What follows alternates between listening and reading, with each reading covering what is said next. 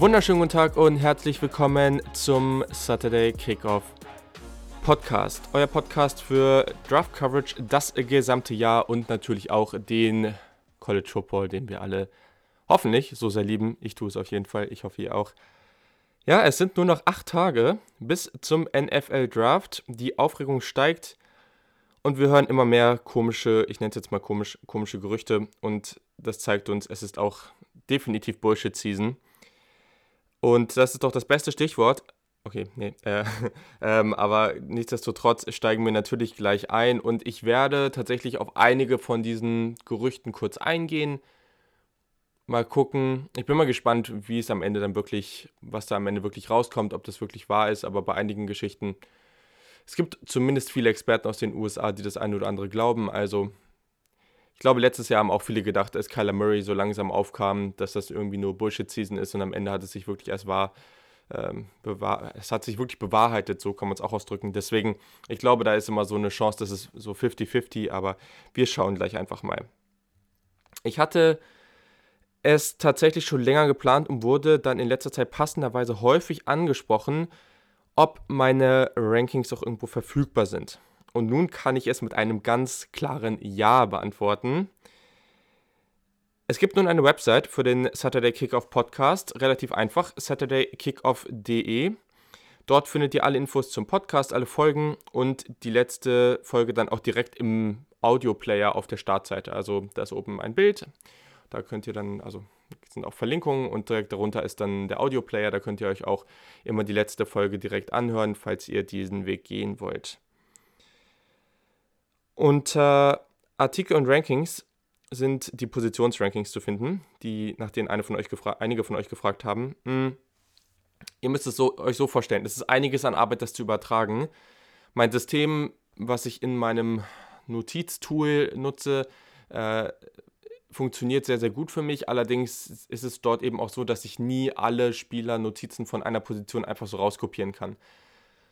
Das heißt, alles, was ihr da seht, muss ich da händisch eintragen und dann jeweils die Notizen für Stärken, für Schwächen, für die NFL-Rolle jeweils eins zu eins äh, kopieren, reinpasten, kopieren, reinpasten, das für jeden Spieler. Das ist natürlich sehr, sehr anstrengend. Sicherlich gibt es da einen besseren Weg, aber ich weiß nicht, ob das jetzt mit dem Tool, was ich da habe, so möglich ist. Und mein Tool, was ich dort nutze, ist eben sehr, sehr gut. Deswegen mache ich es momentan so und daher findet ihr bisher nur alle Fantasy Football relevanten Positionen. Ich habe die, ja auch die ich sag mal, die Offensivposition aus der Offensive Line, die mache ich jetzt auch zeitnah noch, ähm, aber genau, da wurde ich jetzt öfter nach gefragt, deswegen habe ich all die Rankings schon mal draufgehauen. Nach und nach werde ich aber natürlich noch alle Positionen nachschieben. Genau. Ich gucke mir halt auch immer noch mehr Spieler an. Also ihr habt natürlich jetzt schon von vielen Spielern gehört, aber gleichzeitig gerade so in den unteren Regionen des Drafts gucke ich mir noch viele Spieler an und das kommt jetzt noch nach und nach dazu. Und wenn ich dann das Gefühl habe, ich habe Positionen grob abgeschlossen, dann werde ich sie dann nach und nach reinstellen. Und es kommt natürlich auch noch ein Big Board. Das werde ich am Wochenende oder sowas hochladen, damit ihr das auch vor dem Draft noch einsehen könnt. Genau, schaut auf jeden Fall gerne vorbei und gebt mir auch Feedback zu der Seite. Ich muss sagen, wenn euch die Seite von der, von der Aufmachung jetzt nicht gefällt, und ihr große Veränderungen seht, die, die notwendig wären, dann ähm, muss ich euch vielleicht erstmal enttäuschen. Das war so schon sehr, sehr viel Arbeit. Ich hatte da auch ein bisschen Hilfe von der lieben Maxi. Vielen, vielen Dank an der Stelle auch nochmal. Das hat mir wirklich sehr, sehr geholfen und ich bin sehr, sehr happy mit der Seite. Ich denke, man findet alles sehr gut und das ist erstmal das Wichtigste. Alles Weitere kann man dann auch in der Offseason nochmal angehen. Genau, also ihr findet da auch die Infos dazu, wie ihr den Podcast unterstützen könnt und die Website ist natürlich auch in den Show Notes verlinkt, also da könnt ihr einfach auf den Link gehen. Kurzer Hinweis wie immer auf Steady HQ, da wo ihr den Podcast auch finanziell unterstützen könnt. Vielen, vielen Dank nochmal an alle, die das gemacht haben oder immer noch tun. Das sind jetzt echt schon einige und das ist auf jeden Fall eine richtig coole Sache. Will natürlich an der Stelle auch den neuen Membern danken. Das sind Henry Wohlfahrt und Robin Sandmann, die jetzt auch beide den Podcast unterstützen. Vielen, vielen Dank, Jungs. Das bedeutet mir wirklich sehr, sehr viel. Und ja, bei allen Paketen, also die Pakete haben ja verschiedene Benefits, habe ich ja schon mal erklärt. Aber bei allen Paketen sind diese Live-Sessions dabei, wo wir die unterschiedlichsten Sachen machen, wo wir uns über irgendein Tool, äh, das muss ich mir tatsächlich jetzt noch ausdenken, wie das aussehen wird, sei es irgendwie Zoom oder Hangouts oder Skype oder was auch immer, werden wir uns irgendwie hier und da mal treffen, einmal im Monat oder sowas und da einfach über Football-Themen schnacken. Also das kann von, äh, das kann jetzt sein, dass wir irgendwie alle zusammen ein bisschen äh, uns Tape angucken, dass wir sagen, die zwei, drei Spieler gucken wir uns gemeinsam an zu der Zeit oder jeder bereitet ein bisschen Notizen vor, wir diskutieren die Spieler, wir erstellen selber Rankings, wir machen, ja, wir besprechen einfach gewisse Fragen, die in der Runde sind. Ähm, und da kann ich auch auf jeden Fall an der Stelle schon mal sagen, die erste wird diesen Samstag um 18 Uhr stattfinden. Mhm. Wir werden noch mal ein paar Fragen zum Draft klären. Wir werden dann auch noch mal in der Gruppe so einen kleinen Live-Mock-Draft machen und solche Geschichten. Es wird natürlich auch einen Mock-Draft in der nächsten Folge geben, aber wer Lust hat, Teil davon zu sein, wer Lust hat, auch bei diesen Live-Sessions mit dabei zu sein, wo wir einfach gewisse Themen einfach beschnacken und ganz persönlich uns austauschen über Football und die Welt, der ähm, genau kann sich da gerne mal die Seite anschauen. Auch das ist verlinkt, beziehungsweise über die Website kommt ihr da auch ohne Probleme hin. Und da könnt ihr euch alles nochmal anschauen. Und wenn ihr Lust habt und es euch etwas Geld wert ist, was ich hier mache. Das kann weniger als ein Kaffee sein im Monat, das kann auch ein bisschen mehr sein, ganz wie ihr euch das wünscht. Dann könnt ihr am Samstag natürlich auch dabei sein. Da würde ich mich sehr drüber freuen. So, genau, das war es jetzt eigentlich auch. Ähm, heute gibt es dann natürlich auch wieder einige NFL Draft Needs und zwar fünf an der Zahl. Das sind ganz schön viele. Wir haben die Falcons, Jaguars, Colts, Raiders und Ravens am Start. Der Teil vorher wird also nicht so lang hoffe ich zumindest. Ich beantworte darin vor allem eure Fragen und gehe noch auf einige, weiteren Themen, einige weitere Themen ein. Ich habe mir einiges vorgenommen. Ich muss sagen, eure Fragen decken auch ganz, ganz viel davon ab. Deswegen werde ich das einfach damit verbinden. So, und dann starten wir mal mit noch mal zwei, drei Gerüchten, die gerade im Raum stehen, die ich einfach mal ansprechen wollte. Ich dachte, man kann ja auch mal ein paar News machen oder es sind ja keine richtigen News, aber so Gerüchte gehören ja oft auch dazu. Und ich glaube, das große Thema, was momentan die Draft-Welt bewegt, ist, dass sei es jetzt aus spielerischen Gründen, was ich mir ehrlich gesagt nicht vorstellen kann, oder eben den Medical Checks. Viele Experten und anscheinend scheint es sich gerade dahin zu bewegen, dass Justin Herbert vor Tua Tagovailoa als zweiter Quarterback vom Board gehen soll. Cincinnati wird höchstwahrscheinlich Joe Burrow ziehen. Damit rechnet eigentlich so ungefähr jeder. Mm. Und jetzt scheint es so, als zum Beispiel, dass Miami Justin Herbert nehmen könnte, dass irgendwer auf drei hochtradet, um Justin Herbert vor Tour Tagovailoa zu nehmen. Das ist sehr, sehr interessant. Also ich glaube, ich gucke erstmal auf die Teams dabei. Also wenn Miami das wirklich machen würde, mm, ich rechne jetzt einfach mal, ich, einfach mal ohne Trade und Miami würde das machen. Das würde ich persönlich, ihr kennt mein Board, sehr, sehr kritisch finden. Ich würde es bei Miami gerne sehen, dass die Tour nehmen. Ich fände das durchaus spannend oder halt einen anderen Spieler. Ähm, ich rede jetzt auch ausschließlich von diesen Top 5, 6 Picks. Wenn ich persönlich würde Justin Herbert nicht vor Runde, Ende Runde 2, Runde, also ich wäre komfortabel mit ihm in Runde 3. Ich habe wirklich viele Fragezeichen in seinem Spiel gesehen. Ich sehe ihn nicht als einen guten NFL-Quarterback. Deswegen, okay, aber man kann ihn ja auch subjektiv besser sehen. Trotzdem, wenn Miami jetzt sagen würde, an 5 ziehen wir einen der Tackles, an 5 ziehen wir einen Receiver, an 5 ziehen wir einen Isaiah Simmons, dann ist das für mich durchaus okay. Wenn man dann an 18, 26 irgendwo da einen der Quarterbacks nimmt, dann sieht die Geschichte schon etwas anders aus. Aber wenn man jetzt sagt, man zieht dort wirklich Justin Herbert für Tour, das kann ich nicht so ganz nachvollziehen. Ich glaube auch, wenn man dann später sich noch einen Offensive Tackle holt, wenn man dann noch ein paar Waffen ihm gibt, dann kann man da schon was ganz, ganz Spezielles und Tolles schaffen. Und das bringt mich dazu, dass ich das sehr, sehr spannend finde, auch zum Beispiel für die, für die Chargers, weil für die Chargers, da würde ich sehr, sehr gerne Tour sehen. Gleichzeitig, ich bin immer noch der größte Fan bei den Chargers, dass sie ähm, einen, einen, wirklich guten Skill-Position-Spieler oder einen guten Spieler für die Defense ziehen und sich einfach irgendwie Winston oder Cam Newton oder irgendwen für, für ihr Team holen. Aber nichtsdestotrotz, also wenn sie, wenn Tour wirklich zu ihnen fällt, dann würde ich das auch sehr, sehr spannend finden und wäre da vorne, also ich würde es fast lieber sehen, als dass er jetzt irgendwie zu Miami geht, wobei man bei den Chargers sehen muss, dass die Offensive Line natürlich auch nicht besonders stark ist.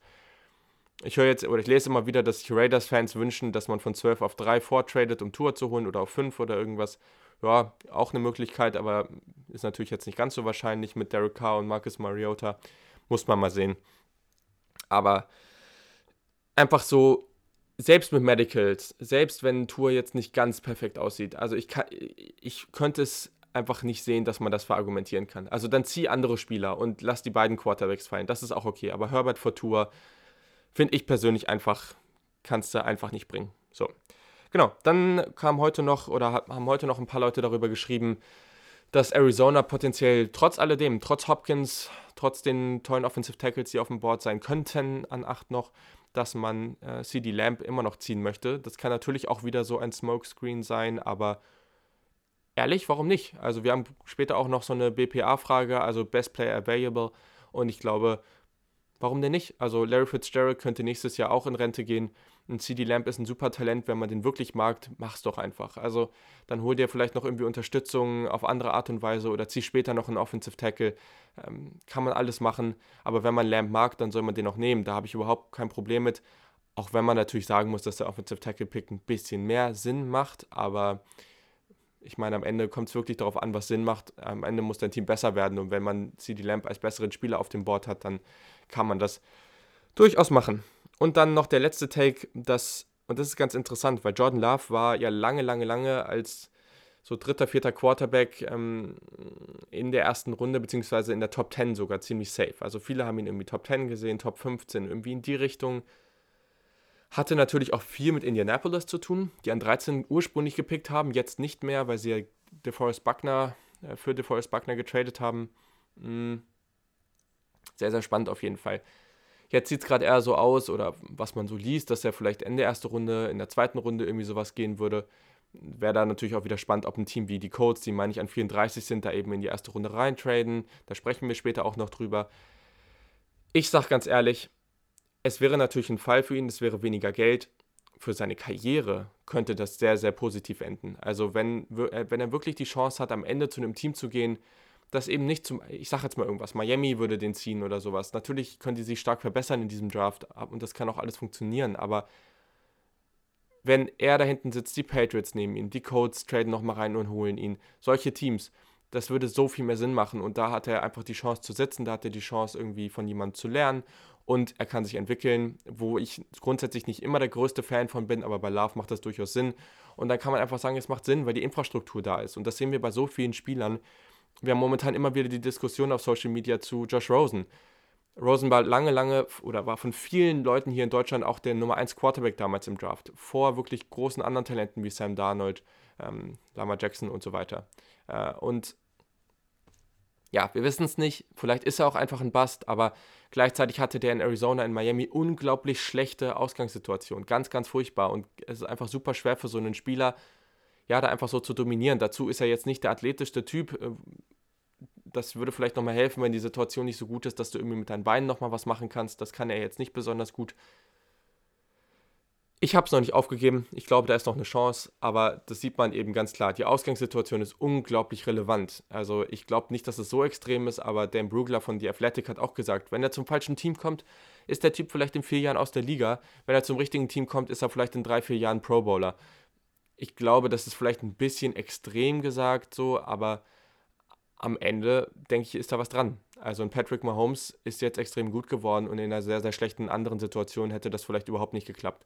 Kein, kein einziger Spieler ist wirklich oder ist nicht schemeabhängig oder ist nicht teamabhängig. Die Infrastruktur ist immer relevant und daher glaube ich, ist es hier auch für Jordan Love sehr, sehr wichtig. Genau. Kommen wir nochmal zum nächsten Thema und zwar zu einigen Änderungen. Ich habe es bereits gesagt. Ich gucke mir immer weiter Tape an, ich gucke mir immer weiter die Spieler an, auch teilweise Spieler, die ich schon gesehen habe. Das ist ganz normal. Bei allen ändern sich die Rankings hier und da nochmal. Wir haben auch nur so viel Zeit, vor allem weil wir, weil wir auch alle noch andere Sachen zu tun haben und deswegen sieht man vielleicht dann nochmal ein bisschen mehr. Man sieht nochmal einen anderen Take und guckt sich das Tape vielleicht mit diesem Wissen nochmal an oder mit diesem Einfluss nochmal an. Deswegen kann ich vielleicht nochmal sagen, ich hatte Brandon Ayuk sehr, sehr hoch. Ich habe ihn immer noch sehr, sehr hoch, aber ich habe jetzt doch die beiden Nummer 1 oder diese Consensus-Receiver, die alle an 1 und 2 haben, auch an 1 und 2. Und ich habe tatsächlich jetzt Jay Judy an 1 gepackt. Liegt einfach daran, ich habe mir nochmal Gedanken gemacht. Ich habe immer gesagt, dass Route Running die für mich wichtigste oder der wichtigste, die wichtigste Fähigkeit für den Receiver ist. Und man muss einfach sagen, CD Lamb ist für mich vielleicht etwas sicherer, weil er aus, aus ganz wenig mehr machen kann als Judy, aber Judy ist auch sehr, sehr gefährlich. Judy ist, ein unglaublich, ist unglaublich stark im Release, unglaublich stark im Route Running, also vielleicht stärker als fast jedes andere Prospect, was ich in den letzten Jahren gescoutet, gescoutet habe. Dann kommt dazu, dass er halt einfach unglaublich athletisch ist. Also diese ganze Debatte von wegen, er hat jetzt das und das im 40-Yard-Dash gelaufen und deswegen ist er jetzt nicht so, hat er nicht die Tools. Das ist völliger Bullshit. Jerry Judy ist wirklich ein sehr, sehr athletischer Spieler. Deswegen, ja, ich, wenn wir einfach jetzt auf die typischen Wide Receiver Plays und jetzt nicht, oder das, was wichtig ist, nicht diese ganzen Screenplays und sowas gucken, dann muss der Ball erstmal ankommen und dann kannst du was damit machen. Im zweiten Teil ist CD Lamp ein Stück besser. Im ersten Teil ist Jerry Judy ein deutliches Stück besser und dementsprechend nehme ich ihn vor CD Lamp. Aber ich finde beide sehr, sehr spannend. Die sind ganz knapp beieinander, deswegen ich spreche auch gleich nochmal über mein Big Board. Genau, dahinter habe ich dann Brandon Ayuk knapp vor Henry Rux. Einfach kleiner Unterschied. Ich glaube einfach, dass Brandon Ayuk noch ein bisschen vielseitiger ist. Rux hat noch bessere Athletik als Ayuk, aber auch da ist Ayuk sehr, sehr stark und ich glaube, es gibt vielleicht so ein Threshold, so, ein, so, eine Grenze, die du überschreiten musst, um wirklich als extrem athletischer Spieler auch für, für tiefe Pässe und sowas zu gelten. Ich glaube, das bringt Brandon Ayuk alles mit und dementsprechend denke ich, ist es auch vollkommen legitim. Ihr könnt die Wide Receiver Rankings ja schon einsehen, könnt einfach mal reingucken und dann können wir da gerne nochmal diskutieren. Man kann da auch Kommentare hinterlassen, aber ihr könnt mich natürlich auch einfach auf Social Media und so weiter kontaktieren. Etc. Der Kick auf Twitter und auf Instagram, da kann man einfach mir eine direkte Nachricht schreiben oder auch einfach mir so einen Tweet oder einen, ja, einfach, ja, auf Instagram wird schwierig, aber äh, auf Twitter einfach so einen Tweet da lassen und dann kann man da diskutieren. Gar kein Problem. Auf der Unter- oder About- Seite, über mich Seite oder wie auch immer auf der Website findet ihr auch noch direkt eine Verlinkung zu Social Media. Genau, so, dann geht es jetzt weiter an dieser Stelle. Mm, auf Safety ist vielleicht noch ganz, ganz spannend, weil da habe ich mir in letzter Zeit nochmal viel angeguckt. Die Leute, die es nicht wissen, die Safety-Position ist vielleicht meine Lieblingsposition im Football. Ich mag auch viele andere Positionen, keine Frage, gerade in der Offensive. Aber Safeties finde ich irgendwie immer sehr, sehr faszinierend. Und da habe ich nochmal ein bisschen rumgeguckt. Also, meine Top 3 mit Delpit, mit McKinney und Winfield Jr. ist geblieben, wobei Winfield Jr. schon sehr, sehr näher dra dran ist an den nächsten beiden, die ich jetzt hochgerankt habe. Mm. Der erste Spieler ist Jeremy Chin. Der hat nicht mal Division 1 gespielt, der hat bei Southern Illinois gespielt, den finde ich aber trotzdem sehr, sehr spannend. Ich habe mir nochmal deutlich mehr Tape angeguckt und denke, der bringt schon sehr, sehr viel Talent mit. Ich finde den völlig legitim in der zweiten Runde und denke, dass der so als auf der einen Seite ein sehr, sehr vielseitiger Safety, tolle Länge, tolle Athletik, die Ballskills sind da. Ich finde ihn sehr, sehr spannend als Coverspieler, als Cover-Safety. Der hat viel Potenzial. Ich finde, die Instinkte sind teilweise gut. Also, ja, es, es gibt einige gute Situationen, aber es gibt halt auch viele Situationen, wo gerade diese Entscheidungsfreudigkeit, das fehlt noch ein bisschen. Also, hm, wir sprechen, oder ich spreche auch relativ oft von diesen Wasted Steps, also praktisch von, du kannst versuchen, irgendwo hinzulaufen und einfach, du entscheidest dich klar, du läufst direkt hin, dein Laufstyle praktisch, also der Stil, wie du läufst, ist auch so aufgebaut, dass du einfach so direkt dahin kommst und wirklich schnell. Oder zum Beispiel bei Chin ist es teilweise so, dass er sich nicht ganz sicher ist und dann geht er nochmal einen Schritt nach hinten oder nach vorne und dann erst nach hinten zu, zu seinem Target, wo er eigentlich dann hin will. Und da verlierst du natürlich Zeit. Das ist als Safety wichtig. Ich denke, da muss er noch ein bisschen dran arbeiten. Aber ich glaube, grundsätzlich ist es ein ganz, ganz, ganz spannender Spieler. Und ich glaube, einfach mit etwas mehr Erfahrung auch auf diesem Level kann der ein dominanter Secondary-Spieler und auch Special-Teamer werden, weil im Tackling kann der auch mal ordentlich einen raushauen. Super spannender Spieler. Und dann ein Spieler, der extrem polarisiert. Also ich habe kaum einen Spieler so polarisieren sehen auf Boards. Ich habe den ohne Witz, Mark Jarvis, der Ed Watts on Draft ist das, glaube ich, jemand, der einfach etwas andere, eine andere Herangehensweise an seine Boards hat, den ich aber trotzdem sehr, sehr spannend und, und wirklich schlau finde, was Football angeht. Der hat Ashton Davis als Top 5 Spieler in seiner Kla auf seinem gesamten Big Board und ich habe Ashton Davis mittlerweile so als Top 5, 6 Safety auf meinem Board. Also der ist halt schon sehr, sehr alt, der bringt aber wirklich auch sehr, sehr gute Sachen mit. Also der ist wirklich viel, um den Ball zu finden. Der hat ähm, als Single High Prospect schon die Speed und die Range. Das habe ich vorher nicht ganz so gesehen, aber mittlerweile, ich habe mir jetzt nochmal drei, zwei, drei Tapes mehr angeguckt und finde den, also die ich jetzt auch nochmal gefunden habe, das ähm, ist auch immer so eine Geschichte, findet man genug Tape. Ich habe jetzt noch mal ein paar mehr Tapes gefunden und ja, da ist es auf jeden Fall so, dass die Range irgendwie doch deutlich besser aussieht. Er macht relativ viele Plays im Slot mm, und an der Line of Scrimmage, ist, würde ich aber sagen, als Box Safety dann schon durch seine Länge und allgemeine Größe schon noch ein bisschen limitiert. Also ist jetzt nicht seine beste Rolle, aber er ist dann doch relativ vielseitig, im Slot gut aufgestellt und gerade als Deep Safety sehr, sehr spannend. Ich denke, den kann man schon relativ hochziehen in der zweiten Runde. Ich finde allgemein, in der zweiten Runde kann man einige Safeties ziehen. Ich glaube, da werden auch einige gehen.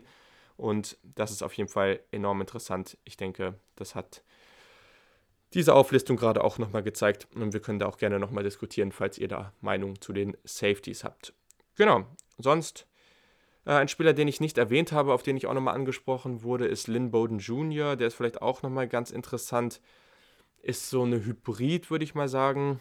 schwierig einzuschätzen. Also hat lange als Wide Receiver gespielt. Letztes Jahr haben sich bei Kentucky dann so viele Spieler oder so viele Quarterbacks verletzt, dass er so eine Art Wildcat Quarterback dauerhaft gespielt hat. Das war ganz, ganz interessant. Ich sag mal so, Lynn Bowden Jr. ist schon ein spannender Spieler. Der hat auf Tape und im College einfach sehr, sehr viel abgerissen. Der hat tolle Plays gemacht. Der war sehr, sehr dynamisch. Ich habe ihn jetzt Runde 5, Runde 6 als NFL-Backup mit Level der ist shifty, der ist agil, der ist dynamisch nach dem Catch. Der hat auch viele verschiedene Rollen ausgefüllt, was ganz interessant am Ende werden sollte. Vielleicht kann der als so ein Hybrid irgendwie hier und da mal eingesetzt werden. Der ist mir aber an sich ist der halt nicht so heftig athletisch. Also der ist shifty, aber der ist halt fürs NFL-Level dann nicht mehr so athletisch. Und auch mit seinen Qualitäten als Receiver ist der mir einfach zu limitiert, als dass ich den in einer wirklichen, in, in einer festen Rolle irgendwo sehe. Also für mich ist das mehr so ein Gimmick-Spieler, der hier und da mit Endarounds, mit kurzen Routen, mit After the Catch, äh, mit Wildcat Plays, solchen Krams irgendwie mal eingesetzt werden kann. Aber ich habe den da am Ende dann doch relativ niedrig in meinen Wide Receiver Rankings. Ähm, muss ich jetzt mal kurz gucken, aber ich glaube, das ist jetzt an Position 24. Ja, also ich denke, das erklärt eigentlich alles. Wenn, wenn man eine Rolle wirklich für ihn sieht, kann ich auch verstehen, dass Leute den höher haben, aber am Ende würde ich den nicht besonders früh ziehen. Irgendwo am Tag 3 ist es okay, aber genau. Gehen wir mal weiter. Eine Sache, die ich bezüglich meines Bigboards noch sagen muss, ich bin mir immer noch nicht sicher, ob ich Tour oder Burrow am Ende an 1 und 2 an 1 habe. Ich, ich, ich finde es unglaublich schwer. Momentan bin ich so ein bisschen auf dem Trip, dass ich immer noch sage Tour, weil bei Burrow bin ich irgendwie, ich habe, das ist auch mehr so ein Gefühl, ich kann es nicht so richtig nachweisen und das ist ja immer so eine Sache. Bei jedem spielt ein gewisses Gefühl mit.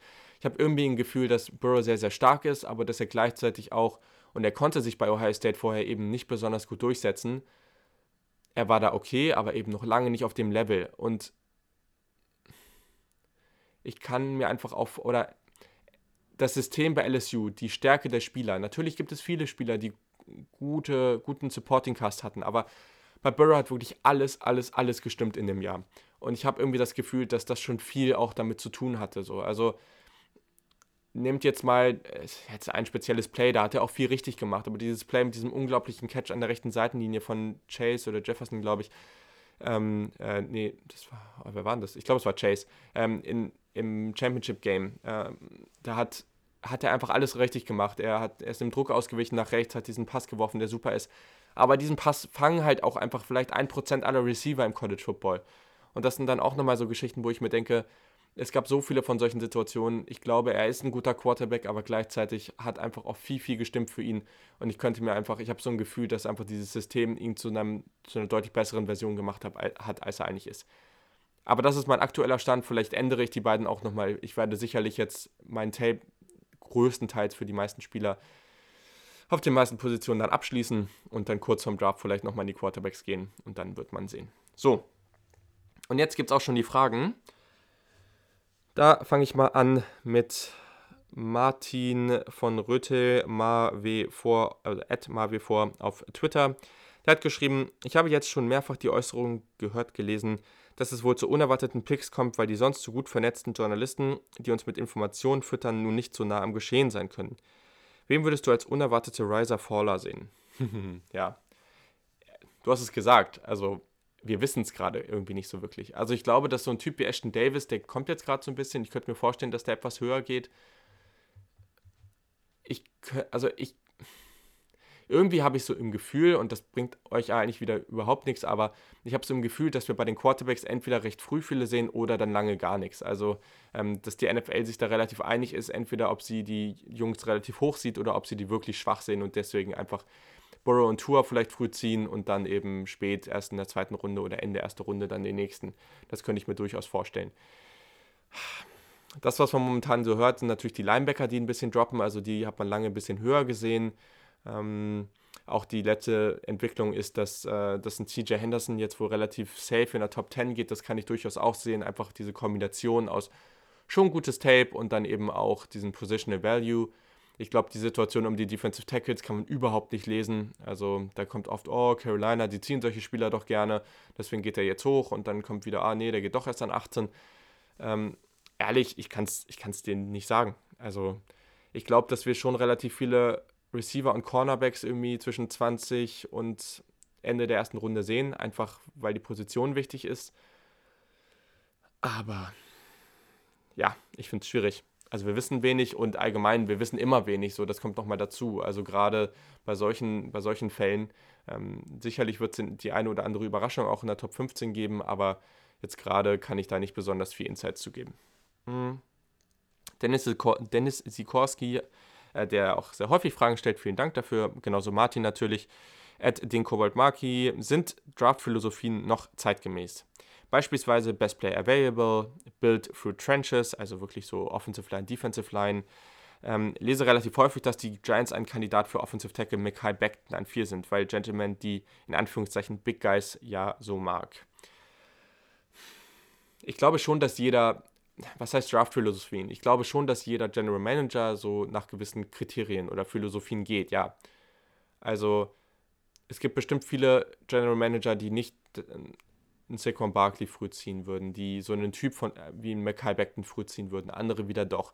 Es gibt halt schon die Leute, glaube ich, die ganz klar sagen, Positional Value, Wide Receiver, Cornerbacks, Quarterback. Das sind alles Positionen, die ich früher ziehe als ein Defensive Tackle zum Beispiel. Das glaube ich auch. Ich glaube nicht an dieses ganze Thema. Also es gibt immer wieder das, oh, du solltest BPA, also Best Player Available, ähm, ziehen. Ja, das ist ein Gerücht, dass das passiert. Also Need ist, spielt immer irgendwo mit, aber gleichzeitig zeigen auch die Analytics, da auch wieder der Verweis auf Snap, die Football Show, die haben da neulich auch nochmal drüber geredet. Die Analytics zeigen irgendwo auch, dass das nicht so besonders viel Sinn macht. Und dann könnt ihr auch nochmal weiterdenken.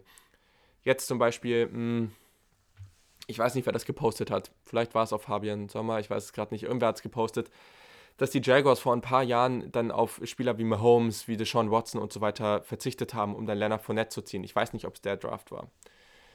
Ähm, aber es kann gut sein. Und am Ende muss man jetzt mal sehen, wo die jetzt stehen. Also hätten die die jetzt gezogen, nur weil sie damals kein Need hatten. Natürlich verstehe ich, dass du keinen Quarterback ziehst, wenn du jetzt da deinen Nummer 1 Quarterback hast. Aber wenn du nicht sicher bist zum Beispiel, ob du den, den richtigen Quarterback hast, wenn du jetzt zum Beispiel auch dieses Jahr mit Minshew, wenn, also ich, mich würde es nicht wundern, wenn die Jaguars einen Quarterback ziehen, weil wenn du nicht deinen richtig safen Franchise Quarterback hast, dann also warum sollst du dann keinen ziehen, wenn es so eine wichtige Position ist? Und deswegen, ich glaube, das ist immer so eine Sache, wenn du wirklich extrem gut besetzt bist, wenn du schon drei, vier gute Offensive Tackles hast, was selten der Fall ist, aber dann, zieh, dann ziehst du nicht noch einen weiteren. Natürlich nicht.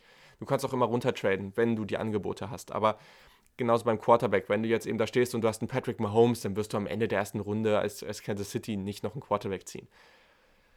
Auch das verstehe ich, aber ne, also ihr merkt, wo ich hingehe. Es ist so eine Mischung aus beiden und man muss es schon ordentlich lesen. Man sollte Positional Value irgendwie schon mit einfließen lassen, aber auch nicht zu viel. Wenn du einen Spieler extrem magst, dann kannst du den auch ruhig, den kannst du ruhig deinen Defensive Tackle in der Mitte der ersten Runde nehmen. Ich würde den aber halt nicht an fünf oder sowas nehmen. Dann geh runter, weil es zu viele Teams gibt, die wahrscheinlich irgendwie auf diese Position wollen, um da jemand anders zu ziehen.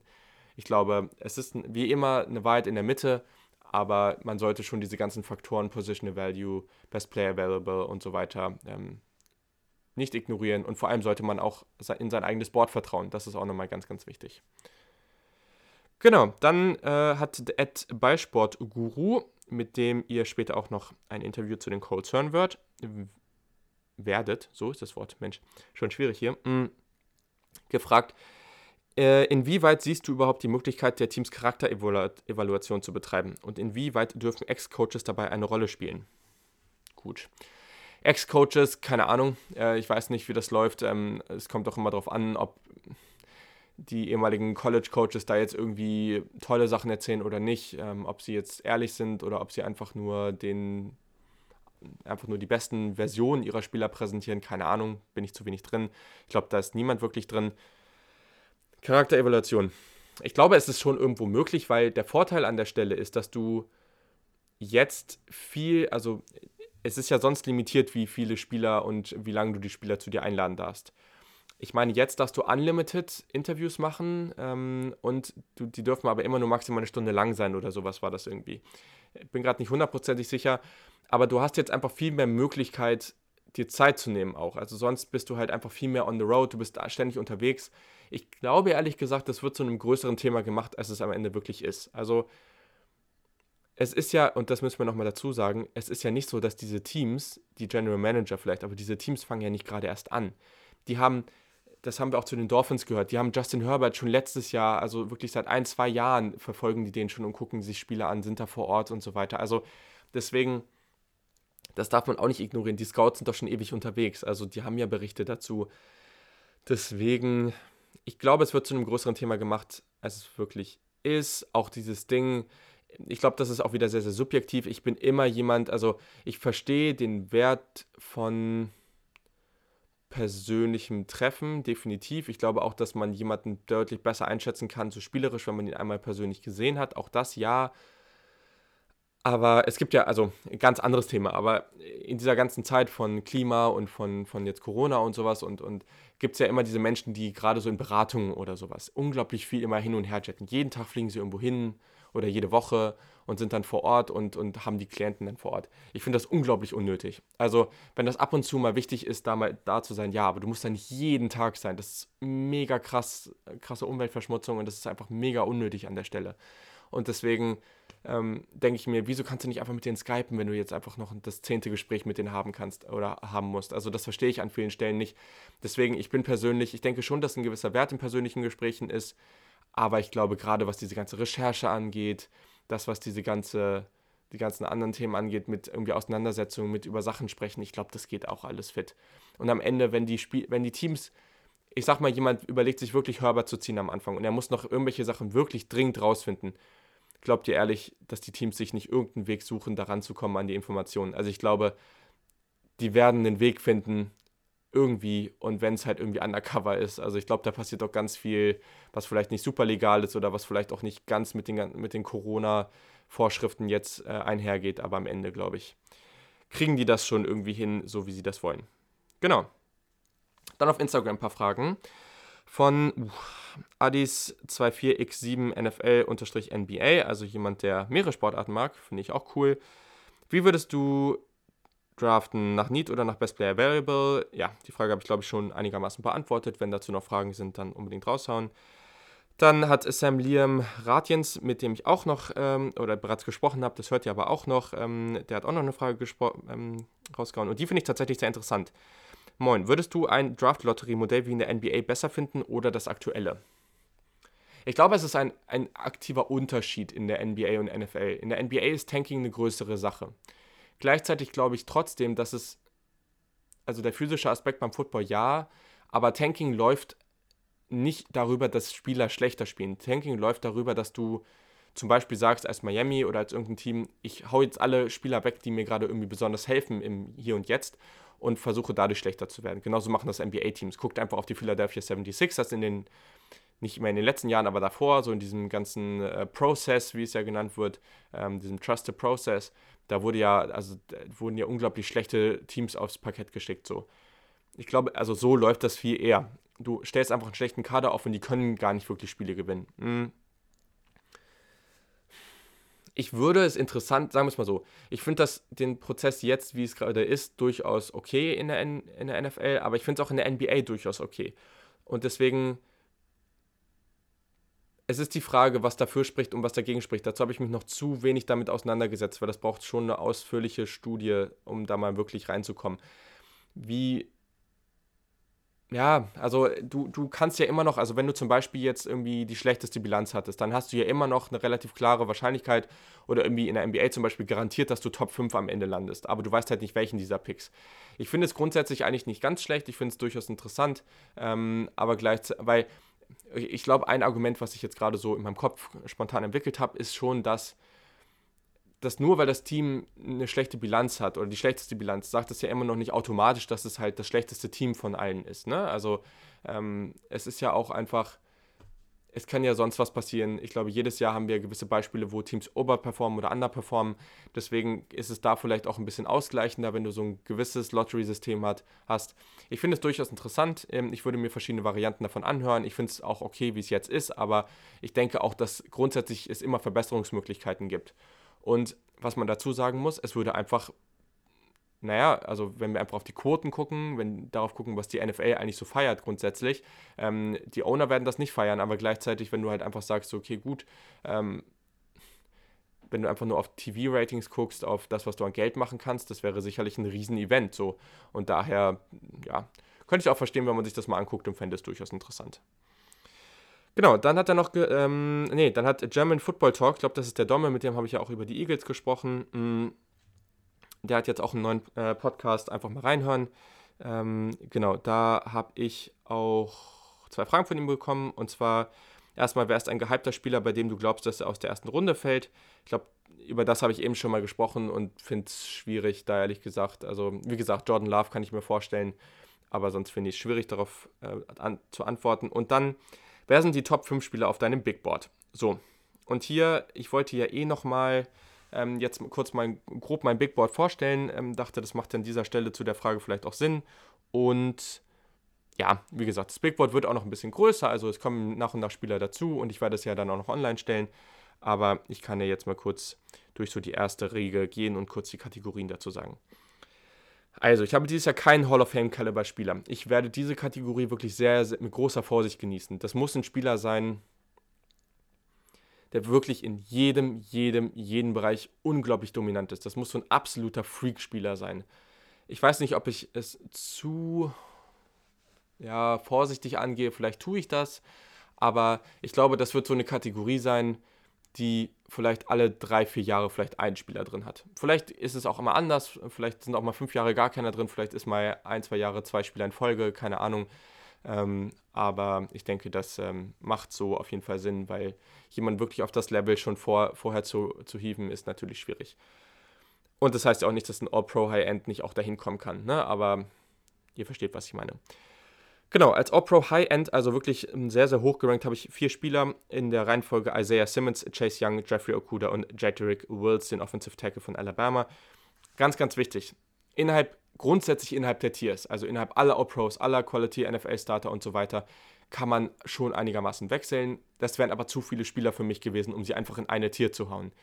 Deswegen habe ich auch immer noch die Unter Unterteilung in, um, in High-End, in Mid-Level und Low-End innerhalb dieser Kategorien kann man die Spieler je nach Scheme, je nach Fit auch durchaus hin und her switchen. Das sind halt so Tiers, wenn man in die nächste rutscht, ähm, dann, ja, also, oder wenn man jetzt, ich sag mal so, wenn man jetzt an, an 10 pickt, so, und es sind alle Spieler, die ich in der höheren Tier ha habe, schon, schon weg. So, oder, oder die Spieler, die ich da picken würde zu dem Zeitpunkt, lass es mich so sagen, ähm, sind schon weg. Dann würde ich halt eher sagen, geh lieber ein Stück runter, ähm, anstatt einfach da irgendeinen anderen Spieler aus einer niedrigeren Tier zu ziehen. Das wäre so meine Strategie, wenn ich GM wäre, was nie passieren wird.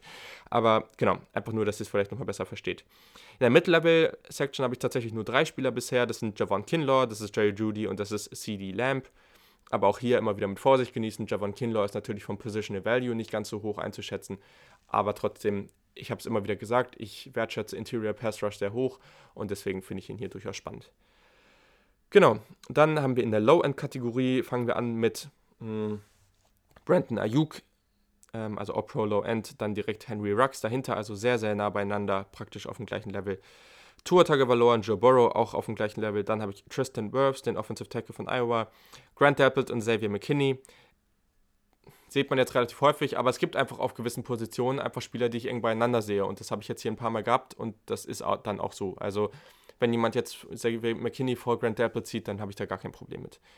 Genau, und dann am Ende dieser Kategorie habe ich noch Patrick Queen, Andrew Thomas, den Offensive Tackle von Georgia und AJ Terrell, den, den nicht Quarterback, Cornerback von Clemson.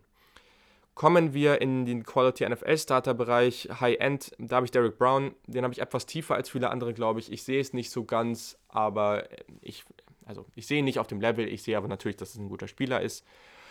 Danach Antoine Winfield Jr., den kleinen Safety von Minnesota, Justin Jefferson von LSU. Finde ich auch sehr, sehr spannend. Und ich habe jetzt auch öfter gehört, dass, oh, okay, wenn man den so hochzieht, dann muss der auch Outside spielen können. Klar, wenn du schon einen guten Slot-Receiver hast, dann verstehe ich das, aber ich glaube, Justin Jefferson kann außen schon spielen. Er wird mehr im Slot eingesetzt, aber ich denke, er ist einfach so vielseitig, dass ich gar kein Problem damit habe, wenn der irgendwie so in den 20. Pick rumgehen wird, was ja auch oft gesagt wird. CJ Henderson kommt danach. Den habe ich noch auf dem Papier, mir den, bei dem noch ein bisschen mehr anzugucken. Ich habe schon viel von ihm gesehen, aber bei dem bin ich mir noch nicht so ganz sicher, dass es noch so ein Kandidat, der vielleicht noch in die All-Pro Low-End Kategorie, rutschen kann. Ich sehe den eigentlich relativ ähnlich wie AJ Terrell, deswegen macht es vielleicht nicht so viel Sinn, dass ich die in zwei verschiedenen Kategorien habe. Aber es sind einfach sehr, sehr viele Spieler und dadurch ist es schwierig, die auch irgendwie alles andauernd irgendwie zu äh, überprüfen und immer wieder anzugucken.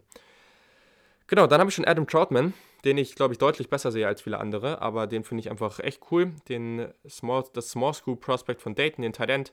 Dahinter Denzel Mims von Baylor, Clyde Edwards Hilaire, dann Julian Okwara, der Pass Rusher von Notre Dame. Dann kommt erst Mekhi Beckton von Louisville, Damon Arnett, der Cornerback. Ähm, dann kommt auch schon der nächste Cornerback äh, in, in, in Christian Fulton. Genau, die beiden habe ich auch sehr nah beieinander. Ist hier so ein kleiner Run. Jeff Gladney direkt dahinter. Bei denen ist wirklich, ich kann es voll verstehen, wenn Jeff Gladney als erstes geht oder Fulton. Das ist wirklich, hier ist es ein Scheme-Fit. Volles Rohr. Ich habe die eigentlich alle auf dem gleichen Level. Dann habe ich Jordan Love und dann Austin Jackson, den Offensive Tackle. Ich bin mal gespannt. Ich glaube, da wird das Geschrei groß, wenn der früh geht, irgendwie noch in der ersten Runde. Aber finde ich auch okay. Ich würde ihn aber eher so zweite Runde ziehen. Und dann gehe ich vielleicht nochmal ins Mid-Level. Ähm, da habe ich noch T. Higgins, Jalen Rager, Yito Gross-Matos, Josh Jones. Dann kommt auch schon Jeremy Chin, über den ich eben gesprochen habe. KJ Hamler kommt direkt danach. Antonio Gibson, Kenneth Murray, Ashton Davis, Trevor Dix, Jalen Johnson. Dann kommt Calavon Jason, den habe ich ähm, etwas höher gerankt, als ich ihn noch am Anfang hatte. Da habe ich auch nochmal mehr von geguckt. Verstehe es etwas mehr, aber wenn man sich die Highlights-Plays anguckt, wenn man sich das Oklahoma-Spiel von LSU anguckt, da hat er unglaublich dominiert. Da ist er komplett ausgerastet, man sieht genau, was der kann. Aber der hat eine der, also eine, eine der niedrigsten Pass-Rush-Win-Rates im gesamten College Football unter allen Pass-Rushern. Unglaublich niedrig. Wenn man das vergleicht mit dem Chase Young, also dann gewinnt er so selten, das ist unglaublich. Und das ist natürlich schon eine Red Flag in dem Sinne, dass er halt, er hat krasse Tools, aber die Production spricht überhaupt nicht dafür. Und eigentlich müsste er das schon liefern. Ich glaube, er wird besser sein, aber es ist mir nicht genug, als dass ich ihn jetzt irgendwie in der All-Pro-Riege ranken könnte.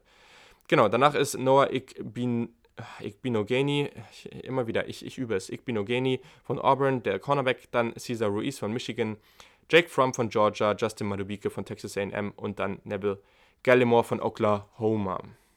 Das waren jetzt 48 Spieler an der Stelle, also daran seht ihr schon, jetzt in der Mid-Level-Kategorie, da ist noch ganz, ganz viel Talent. Und wenn ich mir überlege, also das heißt, an 45 müsste irgendjemand noch irgendeinen Spieler von diesen bekommen. Vor allem, weil wir ja damit rechnen können, dass auch viele Spieler, die ich noch niedriger habe, vielleicht höher gehen.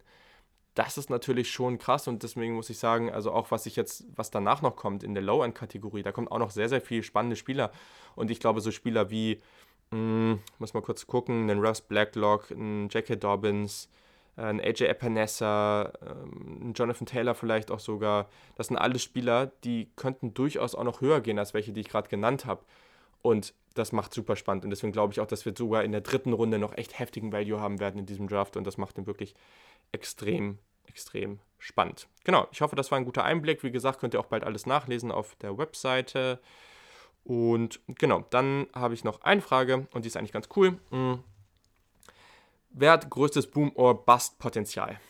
Ja, das ist eine gute Frage. äh, da kann ich nochmal aufs Big Board gehen. Also ich glaube, der eine Spieler, den habe ich gerade schon angesprochen. Ich glaube, Jason ist der Boom- or Bust-Spieler. Entweder der rastet völlig aus oder der wird halt wirklich nichts. So ein Mittelding kann ich mir irgendwie nicht vorstellen. Zumindest, äh, klar, kann sein, dass der 4, 5, 6 jedes Jahr macht, aber dann kann der zu viel, zu, oder dann ist der nicht gut genug in den anderen Bereichen, als dass das wirklich passt. Hm. Jetzt gucke ich hier nochmal kurz durch. Also, Grund, warum ich einen Brandon Ayuk ganz knapp über Henry Rux habe, ist zum Beispiel, weil ich glaube, dass Ayuk ein bisschen sicherer ist, in Anführungszeichen, weil Rux, ja, also der hat halt nicht die Agilität von einem Tyreek Hill. Und das ist so die Sache, wenn er das noch hätte, dann wäre er nochmal deutlich höher. Aber gleichzeitig, ja, aber es ist auch nur zwischen den beiden. Ich glaube eigentlich, Rux kann so viel, der ist so viel mehr als ein Speedster. Vielleicht gehört er auch eigentlich nicht in diese Kategorie. Hm Antoine Winfield Jr. kann man nochmal nennen. Ich glaube nicht, dass das ein großes Problem sein wird, aber seine Größe ist natürlich ein Faktor. Ich weiß noch nicht, wie, wie groß der Faktor dann wirklich sein wird in der NFL. Das muss man dann nochmal noch mal genauer schauen. Spieler, die auf kleinen Unis waren, Adam Troutman, Jeremy Chin, bringen natürlich immer ein gewisses Boom-or-Bust-Potenzial mit. Mackay Beckton, ich glaube, der wird ganz viel gedraftet, einfach wegen seiner Statur, wegen den physischen Elementen, wegen den Tools. Aber das ist natürlich schon ein großes Bastpotenzial, weil sehen wir immer wieder, ne, dass sowas auch mal nach hinten losgehen kann. Da gab es einige Kandidaten und sonst fallen mir jetzt gerade erstmal nicht so viele Spieler ein. Ich glaube, Jason ist da schon der Nummer 1 Kandidat, wenn es um dieses Boom- oder Bust-Potenzial geht.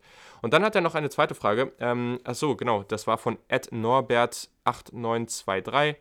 NNB steht da drüber, keine Ahnung. Ja, und zwar hat er gefra gefragt, deine Lieblingsspieler und wo du sie gerne sehen würdest und warum sind sie es? Sehr, sehr cool. Die Frage gefällt mir persönlich. Ich habe natürlich eine Liste mit My Guys. Natürlich. Aber ist auch einfach, gehört irgendwie dazu, finde ich. Ist lustig, macht Spaß, ist ein bisschen Lieblingsspieler haben. Hm. Ich habe sicherlich ein paar vergessen. Ähm, muss ich nochmal überlegen, muss ich gleich vielleicht nochmal am Ende übers Big Board gehen. Aber Spieler, die ich jetzt hier drauf habe. JJ Taylor. Habt ihr vielleicht gemerkt, der Running Back, ich finde den super spaßig. Ich finde im Receiving Game macht er unglaublich Laune. Der hat so coole Fakes und sowas. Ich glaube, der ist natürlich ist der limitiert durch seine Größe. Der ist einfach mini, aber der ist ein einfach, einfach ein sehr, sehr toller Spieler. Der macht richtig Laune und ja, der kann spät gehen. Vielleicht hat er einfach nur ein paar Gadget-Plays jedes Jahr, aber dann macht er mir trotzdem Laune. Und deswegen fände ich den cool. Und ich fände den auch cool bei den 49ers. Also da finde ich den wirklich sehr, sehr spannend, wenn man spät noch einen Running Back nimmt, wenn man Matt Breeder vielleicht wegtradet. Mit, seinen, mit seiner Explosivität durchaus ein interessanter Spieler. Aber ja, ich glaube, da gibt es jetzt nicht so einen typischen Fit. Also ja. Genau, Brandon Ayuk, ich glaube, dazu muss ich nicht mehr viel sagen. Hm, habe ich jetzt schon oft genug angesprochen. Äh, Henry Rux habe ich jetzt auch nochmal aufgeschrieben. Ist jetzt nicht einer von den My Guys, den ich jetzt viel höher habe als andere weil viele haben den ja auch und auch wirklich sehr, sehr gute Experten, auch Wide Receiver-Experten aus den USA vom Draft Network und so. Brad Kelly zum Beispiel, den finde ich unglaublich gut, der weiß wirklich sehr, sehr viel über Wide Receiver Play. Der hat den als Nummer 1 Receiver äh, ich habe Henry Rux vor allem wegen, auch wegen seiner Geschichte. Also guckt euch einfach nochmal irgendwie, da gab es auch, glaube ich, so ein ESPN-Special zu am Game Day, gibt es auch auf YouTube an. Ist einfach eine ganz coole Geschichte, deswegen ist das auch einfach ein Spieler, genau wie Jerry Judy. Ähm, eigentlich bin ich ja nicht so ein riesen Alabama-Fan, aber den beiden würde ich es wirklich sehr, sehr gönnen und würde ähm, einen der beiden auch sehr, sehr gerne natürlich bei den Niners sehen. Isaiah Simmons ja, ich habe ihn als Nummer 1 Spieler auf dem gesamten Board. Ich glaube, das erklärt alles. Ich finde Vielseitigkeit immer unglaublich nice. Also es gibt wenig Trades, gerade auch defensiv, allgemein im, im, im Sport, aber auch gerade im Football. Vielseitigkeit finde ich unglaublich wichtig, weil du einfach sehr, sehr viel mit diesen Spielern machen kannst. Und es gibt die Leute, die argumentieren gegen Simmons und sagen, yo, okay, der ist vielseitig, aber der kann nicht so richtig und ich glaube das eben nicht. Also ich glaube, der hat die Länge, der hat den Speed, der bringt alles mit, um wirklich auch in ganz vielen verschiedenen Situationen unglaublich dominant zu sein. Das war ja auch im College und das war ja auch in den wichtigsten Spielen. Und guckt euch bitte das Clemson Ohio State Spiel an, auch wenn es bitter ausgegangen ist für mich als Fan, aber das Spiel war unglaublich gut. Das war auf einem sehr hohen Niveau und Simmons war wirklich dominant. Also, wenn ihr es da nicht seht, das ist das höchste Niveau auf dem, im College Football. Da, haben so, da spielen so viele Future Pros. Also, ja.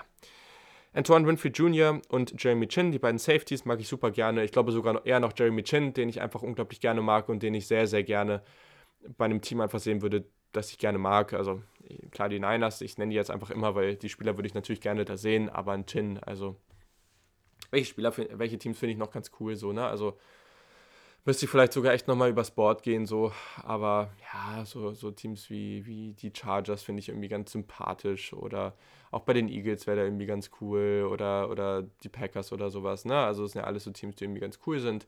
Ähm, ja, ich würde den einfach gerne wo sehen, wo er, wo er eine gute Rolle bekommt wo und wo er eine Chance bekommt. Das würde ich wirklich gerne sehen. Jeremy Chin einfach ein sehr, sehr spaßiger Spieler, der viel, viel Tools auch mitbringt und daher sehr, sehr interessant ist. Genau. Dann Adam Troutman. Ähm, ich habe den viel in der dritten Runde gesehen. Wenn der Ende erste Runde geht, habe ich da gar kein Problem mit. Ich finde den super spannend mit dem Roadrunning und sowas. Richtig, richtig nice. Also es gibt nicht viele Teams, die wirklich Talents brauchen. Deswegen ist es an der Stelle wirklich schwierig. Aber ja, wenn der auch die Chance kriegt, als zweiter Tight End oder sowas hinter jemanden, hinter einem älteren Tight End oder sowas, durchaus interessant. Und dann finde ich einfach, dass Adam Troutman ein super, super Prospect ist. Ähm, ja, was, was muss man noch dazu sagen? Und dann auch noch auf Tight End Charlie Tumopea. Tumopea heißt er? Tumopea, ja genau, so spricht man ihn aus. Vom Portland State. Ja, das ist so, der wird spät gezogen. Das ist so ein Sleeper für mich. Ich finde den super spannend. Ich glaube auch nicht, dass der besonders früh Erfolg haben wird, aber ich glaube, so als Receiving Talent nach dem Catch kann der schon mal für Aufsehen sorgen. Also in so einer Rolle als zweiter Receiving Talent finde ich den wirklich, wirklich interessant. Ich glaube, der wird spät vom Board gehen, aber hey, also ich finde den cool, ich, der macht wirklich, wirklich Laune. Und es gibt so Spieler wie so ein Albert O oder was sind da noch so Spieler, die ich jetzt irgendwie spät im Tight End Ranking habe, ne? Also, ähm, da gibt es einige Spieler, ähm, Thaddeus Moss, Cheyenne O'Grady, ähm, ja, auch Cole Komet fast. Also den habe ich ein bisschen höher noch, aber also da sehe ich bei Tomo Per irgendwie mehr, mehr Upside. Die anderen Jungs, echt, ob du die draftest oder Peng, also gerade bei so einem Albert O, also der hatte irgendwie mal einen gewissen Hype, das kann ich gar nicht nachvollziehen. Also deswegen fände ich das durchaus okay, wenn irgendwie man Tomopea irgendwie fünfte, sechste Runde zieht und einfach guckt, dass man den etwas entwickelt. Genau. Das war es jetzt an dieser Stelle auch schon, aber wie gesagt, es kommt noch ganz, ganz viel. Also es kommen die Falcons, es kommen die Jaguars, die Colts, die Raiders und die Ravens. Das ist sehr, sehr lang. Also das waren jetzt ja so 50 Minuten, aber es geht hier sicherlich echt nochmal eine Stunde, anderthalb weiter. Also ähm, das könnt ihr einfach nach und nach weiter anhören. Ich habe die ähm, Timestamps ja auch verlinkt, damit ihr euch dann, wenn ihr Pause macht, auch mal wieder dahin springen könnt oder sowas. Gar kein Problem. Aber, oder ihr könnt einfach gucken, welche Teams euch interessieren. Ich fand die Talks alle richtig gut, war sehr, sehr interessant, sehr viele gute Insights. Ich hoffe, es hat euch Spaß gemacht. Ähm, lasst wie immer Feedback da. Gebt mir auch unbedingt Feedback, was ihr nach dem Draft hören wollt. Ganz, ganz wichtig. Also, erstens, Feedback, also Aufgabe, Hausaufgabe für euch. Gebt mir Feedback, was ihr während des Drafts haben wollt. Ich kann schon mal so ein bisschen Insight geben. Ich plane zumindest jede Nacht nach dem Draft, nach der Runde, die Ausgabe direkt zu machen. Ich hoffe, es klappt. Das ist bisher der Plan, dass ihr drei Ausgaben an drei Tagen haben werdet und dann natürlich noch mehrere Recaps zu gewissen Themen danach. Sagt mir, was ihr da hören wollt, sagt mir, was ihr danach hören wollt, damit ich das planen kann. Ganz, ganz wichtig. Und genau, sonst äh, wünsche ich euch viel Spaß mit den NFL Draft Needs zu den jeweiligen NFL Teams und freue mich auf euer Feedback. Habt noch eine schöne Woche. Die nächste Ausgabe kommt wahrscheinlich am Wochenende oder am Montag. Bis dahin, ciao.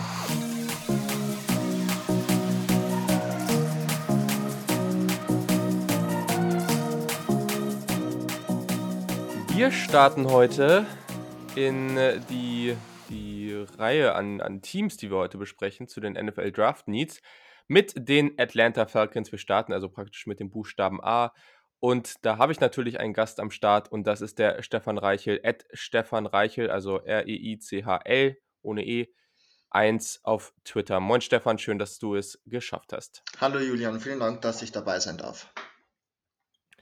Ja, wir sprechen über die Falcons, die haben drei Picks in den ersten drei Runden, also hier mal ein ganz klassisches Bild, das haben wir irgendwie gefühlt relativ selten in der letzten Zeit gehabt. Also wir haben hier den Pick 16 in der ersten Runde, wir haben den Pick 47 in der zweiten und den Pick 78 in der dritten Runde. Ja, steig doch einfach mal ein mit den Needs, die die Falcons so haben und vielleicht kannst du auch nochmal dazu sagen, wie du so zu dem ganzen Thema stehst. Also sind die Falcons eher ein Team, die wirklich auch auf Need ähm, draften sollten oder ist es hier eher ein Team, wo du auch sagen würdest, okay, geh einfach Best Player Available und dieses Ganze nach Need draften macht hier eigentlich gar nicht so viel Sinn? Also ich finde schon, dass die Falcons nach Need draften sollten heuer einfach weil die Defense letzte Saison wirklich schlecht war. Ähm, mhm. Man hat jetzt auch, ähm, ich sag mal, größere Abgänge gehabt, zum Beispiel mit Desmond Trufant, der der Nummer 1 Corner war, ähm, Devondre Campbell als Weakside Linebacker und auch ähm, einen Vic Beasley, ähm, Defensive End, sind alle drei weggegangen, waren jetzt ähm, auch haben auch größere Rollen gespielt bei den Falcons in der Defense und deshalb sind halt einfach die Needs in der Defense da, die im Draft einfach gefüllt werden müssen, weil leider die Cap-Situation der Falcons auch nicht ganz rosig ausschaut und somit muss das einfach über den Draft teuer kompensiert werden. Ähm, größter Need ist auf jeden Fall Cornerback-Situation. Ich habe mich auch ein bisschen mit den anderen Falcons-Fans auf Twitter besprochen, was die so als Need sehen. Ähm, waren wir uns eigentlich relativ einig, dass das wirklich Cornerback sein sollte oder müsste. Ähm, ich bin aber trotzdem der Meinung, dass wir mit dem 16. Pick, wenn ein Javon Kindler noch da ist, den draften sollten, einfach weil ich einen kleinen Draft-Crush auf ihm habe. Ich glaube, das geht ja relativ ähnlich. Ich habe ja die Folge von deinem mhm. Interior Defensive Lineman gehört und war ja dein Nummer 1 Spieler, also noch vor mhm. Derek Brown. Ähm, sehe ich relativ ähnlich und wenn der an 16 noch vorhanden sein sollte, dann bitte ähm, draften wenn nicht, ähm, denke ich, kann man auch mit einem CJ Henderson oder einem Christian Fulton in der ersten Runde noch relativ zufrieden sein auf Corner. Okay, ganz spannend. Also jetzt gerade ersten drei Runden Offense siehst du da erstmal, oder sagst du, man sollte in den ersten drei Runden, wenn möglich, und das vom, von den Spielern, die noch auf dem Board sind, passen, sollte man alle drei Runden ähm, Defense gehen oder denkst du eher, Offense ist da auch irgendwo auf irgendeiner Position sinnvoll? Eher, eher nicht. Also ich habe jetzt schon in dem einen oder anderen Mock gesehen, dass ähm, Running Back zu uns vielleicht in Runde 3 gehen sollte. Ähm, ich bin eh kein großer Fan davon, ähm, einen Running Back zu draften. Vor allem haben wir jetzt ja auch Todd Gurley bekommen, wo ich als Georgia-Fan natürlich auch sehr froh drüber bin, dass der jetzt bei den mhm. Falcons spielt. Ähm, dahinter hat man eigentlich auch noch den einen oder anderen ähm, Pick gehabt. Also 2018 war es zum Beispiel Ito Smith und 2019 Quadri Ollison, die auch noch im Team sind. Also sehe ich jetzt da wirklich nicht den Need in den ersten drei Runden ähm, offensive, offensive zu draften. Ähm, auch ähm, O-Line wurde letztes Jahr gut ähm, über den Draft abgedeckt und Wide Receiver sind wir eigentlich auch ganz gut aufgestellt. Also sehe ich da jetzt wirklich nicht den Need, in den ersten drei Runden ähm, Offense zu draften. Okay, also dann äh, gucken wir nochmal kurz auf den 16. Pick, weil das finde ich ganz spannend. Wir haben meiner Meinung nach und auch das, was ich jetzt in vielen an, an vielen anderen Stellen so gehört habe, ja so eine grundsätzliche Anfangsgruppe. Ne? Also da gehören halt die paar Spieler dazu, also ein paar Quarterbacks dazu, da kann man sich aber noch nicht so sicher sein, wie viele ja. da gehen. Wir rechnen jetzt mal safe mit Burrow und Tour und vielleicht kommt noch einer dazu. Wissen genau. wir jetzt noch genau. nicht richtig. Okay. Dann haben wir Okuda und Chase Young, die schon weggehen werden. In Isaiah Simmons höchstwahrscheinlich auch.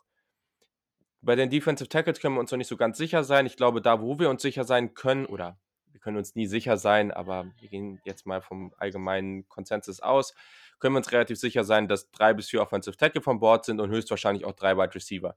Das heißt eigentlich relativ viel Offense könnte gedraftet werden in den ersten 15 Picks, wo man vermeintlich sagen könnte, für die Falcons eigentlich nicht schlecht. Gleichzeitig habe ich so das Gefühl, dass nach dieser Gruppe von all den Spielern, die ich jetzt genannt habe, irgendwie so ein kleiner Cut ist.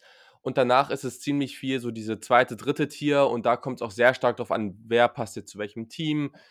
Die einen haben den einen oder anderen Wide Receiver, Justin Jefferson, Denzel Mims, wie auch immer, irgendwie höher. Die anderen haben die niedriger. Dann gibt es viele Cornerbacks, die haben die einen höher oder niedriger. Ähm, CJ Henderson wäre natürlich ein toller Fit an 16. Gleichzeitig besteht trotz alledem auch die Chance, dass der früher weggeht. Also ich glaube, das ist so eine 50-50 Chance, ob der da noch auf dem Board ist. Wenn wir jetzt mal Defensive Tackle wegschieben, wir sagen mal, okay, es ist äh, vielleicht noch Derek Brown auf dem Board, den du vielleicht nicht ganz so gerne möchtest, und ein Javon Kinlaw ist jetzt irgendwie schon, schieß mich tot, äh, an, an die Jaguars oder die Panthers haben den ja. irgendwie schon gezogen oder die Niners. Ähm, die Offensive Tackle und die Wide Receiver sind auch weg. Du hast eh gesagt, ihr wollt keine Offense ziehen. Was wären dann ähm, so deine Picks? Entweder CJ Henderson oder wen würdest du da sonst noch so gerne sehen? Also Christian Fulton, mit dem könnte ich auch noch gut leben. Ähm, hat mir mhm. in den letzten Spielen von LSU, die ich gesehen habe, sehr gut gefallen. Ähm, ich denke, dass der noch vorhanden sein sollte. Aber was ich mir auch vorstellen könnte, ist, dass die ähm, Falcons einfach noch runtertraden. Einfach weil man nur noch zwei Viertrunden-Picks und einen Siebtrunden-Pick hat, also nicht mehr so viel Draft Capital, ähm, was man eigentlich doch brauchen könnte und dann vielleicht schaut, dass man sich einen Trade-Partner in den ja, 20er Bereich findet, also vielleicht mit den Seahawks oder auch den Tennessee Titans. Ähm, mhm. Das wäre auch noch eine Option einfach, aber falls da wirklich kein Trade-Partner vorhanden ist, dann wäre eigentlich ein Christian Fulton ähm, so mein Wunschspieler. Einfach weil wir auch einen Cornerback brauchen, der ähm, Day One startet. Was für Corner natürlich immer ein bisschen schwierig ist, ähm, würde ich ihm aber zutrauen in der NFL. Okay, sehr spannend. Wie würdest du denn das grundsätzliche Cornerback-Profil beschreiben, nach dem gesucht wird? Hm, also wir brauchen definitiv einen Outside Corner. Ähm, Slot ist eigentlich mit dem Monty Cansey, ähm, heißt der, ganz gut abgedeckt. Mhm. Ähm, da wäre natürlich CJ Henderson eigentlich so mein Favorite einfach ähm, Corner, weil ich ihn schon das eine oder andere Spiel gesehen habe und das hat mir auch ganz gut gefallen. War jetzt im Tape nicht so krass drin wie wahrscheinlich du und ein paar andere, aber das, was ich gesehen habe, hat mir eigentlich ganz gut gefallen. Ähm, was wir auch brauchen, ist ein bisschen Speed. Ähm, wir haben ja auch Isaiah Oliver, der wird wahrscheinlich auch starten. Ist jetzt nicht der schnellste Spieler, hat dafür aber unfassbar lange Arme. Ähm, und somit ist für mich wirklich ein Outside Corner, der auch ein bisschen Speed mitbringen kann, ähm, so der größte Need oder das Profil, was ich in einem Cornerback sehe, dieses, ja, was wir brauchen. Okay, sehr spannend. Gehen wir nochmal auf die zweiten und dritten Picks. Also, ich glaube, grundsätzlich ist bei Cornerback gar keine schlechte Idee, runter zu traden. Es kommt ein bisschen drauf an, wohin. Genau. Aber ich glaube, bis erst, äh, bis Anfang zweite Runde, wenn man da ist, da sollte man immer noch sehr, sehr spannende Prospects finden. Aber klar, wenn CJ Henderson auf dem Board ist, für mich, dadurch, dass mein Board eben so fällt, AJ Terrell wäre für mich da auch noch ein klarer mhm. Kandidat. Aber okay, das ist natürlich jetzt ähm, persönlich oder sehr subjektiv an der Stelle. Was sind denn für dich an 47 und 78 noch so Spieler, die du ins, ins Auge gefasst hast, wo andere vielleicht auch drüber sprechen in der Falcons Community? Was sind da so vielleicht Positionen, aber auch eben konkrete Spieler, die du dir da sehr gerne wünschen würdest? Also falls wir dann halt wirklich ähm, mit dem ersten Pick auf Corner gehen, ähm, würde ich mir. Gehen wir jetzt mal von aus, ja. Genau, würde ich mir jetzt ähm, Neville Gallimore zum Beispiel von Oklahoma mhm. gut vorstellen können. Ähm, der wird ja projected äh, mid to end second round, also wird das eigentlich perfekt reinpassen. Ähm, Glaube ich, der wird auch ganz gut ähm, reinpassen, einfach in die Defensive Line der Falcons, einfach weil wir mit Grady Jarrett schon einen sehr guten Pass Rusher haben und ähm, Gallimore einfach, finde ich, alles ein bisschen kann. Ähm, somit wäre der ganz gut. Ähm, was ich mir auch noch vorstellen könnte, wäre auf Edge zum Beispiel, dass man sich da noch verstärkt. Bin da aber ein bisschen äh, zwiegespalten, was da wirklich noch da sein kann. Also das ist von Mock zu Mock wirklich unterschiedlich. Also bei manchen mhm. sieht man noch, dass ein Zach Brown noch da ist. Manchen habe ich sogar schon gesehen, dass ein Edge Epinisa da ist, was ich mir eigentlich nicht mehr vorstellen kann. Aber wenn einer von den beiden wirklich äh, fallen würde, dann wäre das für mich eigentlich ein No-Brainer, dass man einen von den beiden holt. Okay, cool. Ja, spannend auf jeden Fall. Trade Down hast du auch schon gesagt, dass du dir das vorstellen könntest. Ähm, Trade Up, denkst du, da gibt es eine Möglichkeit oder eher nicht? Hm, ich glaube nicht. Also wenn wirklich ähm, der Run auf Corner vielleicht schon früher starten würde, was ich mir einfach nicht vorstellen kann, Einfach weil wir haben ja eh schon drüber geredet, eigentlich so die ersten 10 bis 12 Picks sind meiner Meinung nach eigentlich schon ausgemacht. Es kommt nur darauf an, wer jetzt wirklich wen nimmt, vor allem bei den Tackeln. Ähm, wer jetzt, ob jetzt wirklich ähm, Mikael Benton schon an Nummer 4 zu den Giants geht oder ob vielleicht doch ein Christian Verse wird. Aber sonst ähm, haben wir auch meiner Meinung nach gar nicht das äh, Draft Capital oder die Draft Picks, um äh, hoch zu traden. Und ähm, würde ich jetzt auch nicht gut finden, weil einfach bei uns die Needs zu groß sind und wir die abdecken müssen mit den äh, Picks. Und ja, wäre wär ein bisschen dumm, wenn wir es dieses äh, so machen würden, einfach weil wir halt nicht die Ressourcen dafür haben. Okay, sehr, sehr spannend. Dann äh, hau noch mal, also ich weiß nicht, ob du einen am Parat hast, aber hast du noch irgendjemanden, den du irgendwie spät im Draft gerne sehen würdest? Irgendeinen Spieler, den du vielleicht spaßig findest, auf den du dein Auge geworfen hast? Also wen ich mir auch noch ähm, gut vorstellen könnte ähm, oder über wen ich mich freuen würde, wäre Willie Gay Jr. von Mississippi State, wenn wir den vielleicht in der Runde 3 noch bekommen. Ähm, das wäre auf jeden Fall ähm, sehr, sehr cool. Ich finde den sehr, sehr stark. Klar, der hat viel Off-Field-Issues.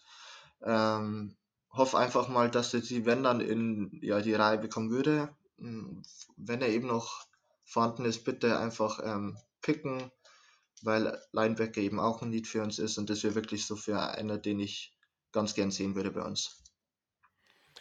Ja, cool. Das klingt doch nach äh, schon mal einem ganz spannenden Draft und ich glaube, grundsätzlich mit dem Spot in der ersten Runde, in der zweiten Runde und den Needs, das könnte vielleicht ganz gut hinhauen. Natürlich ja. äh, gibt es dann eben viele Spieler, die da irgendwie angesiedelt sind in der Richtung und am Ende werden natürlich nicht alle gut werden, das ist immer so im Klar. Draft, aber ich glaube, grundsätzlich haben die Falcons da einen ganz spannenden Spot. Das war sehr, sehr interessant. Vielen Dank, dass du an diesem Osterwochenende dir Zeit genommen hast. Ja, danke, dass ich dabei sein durfte. Sehr, sehr gut. Und hier geht es natürlich weiter. Heute haben wir einige mehr Teams am Start und in der nächsten Runde geht es nach Jacksonville zu den Jaguars.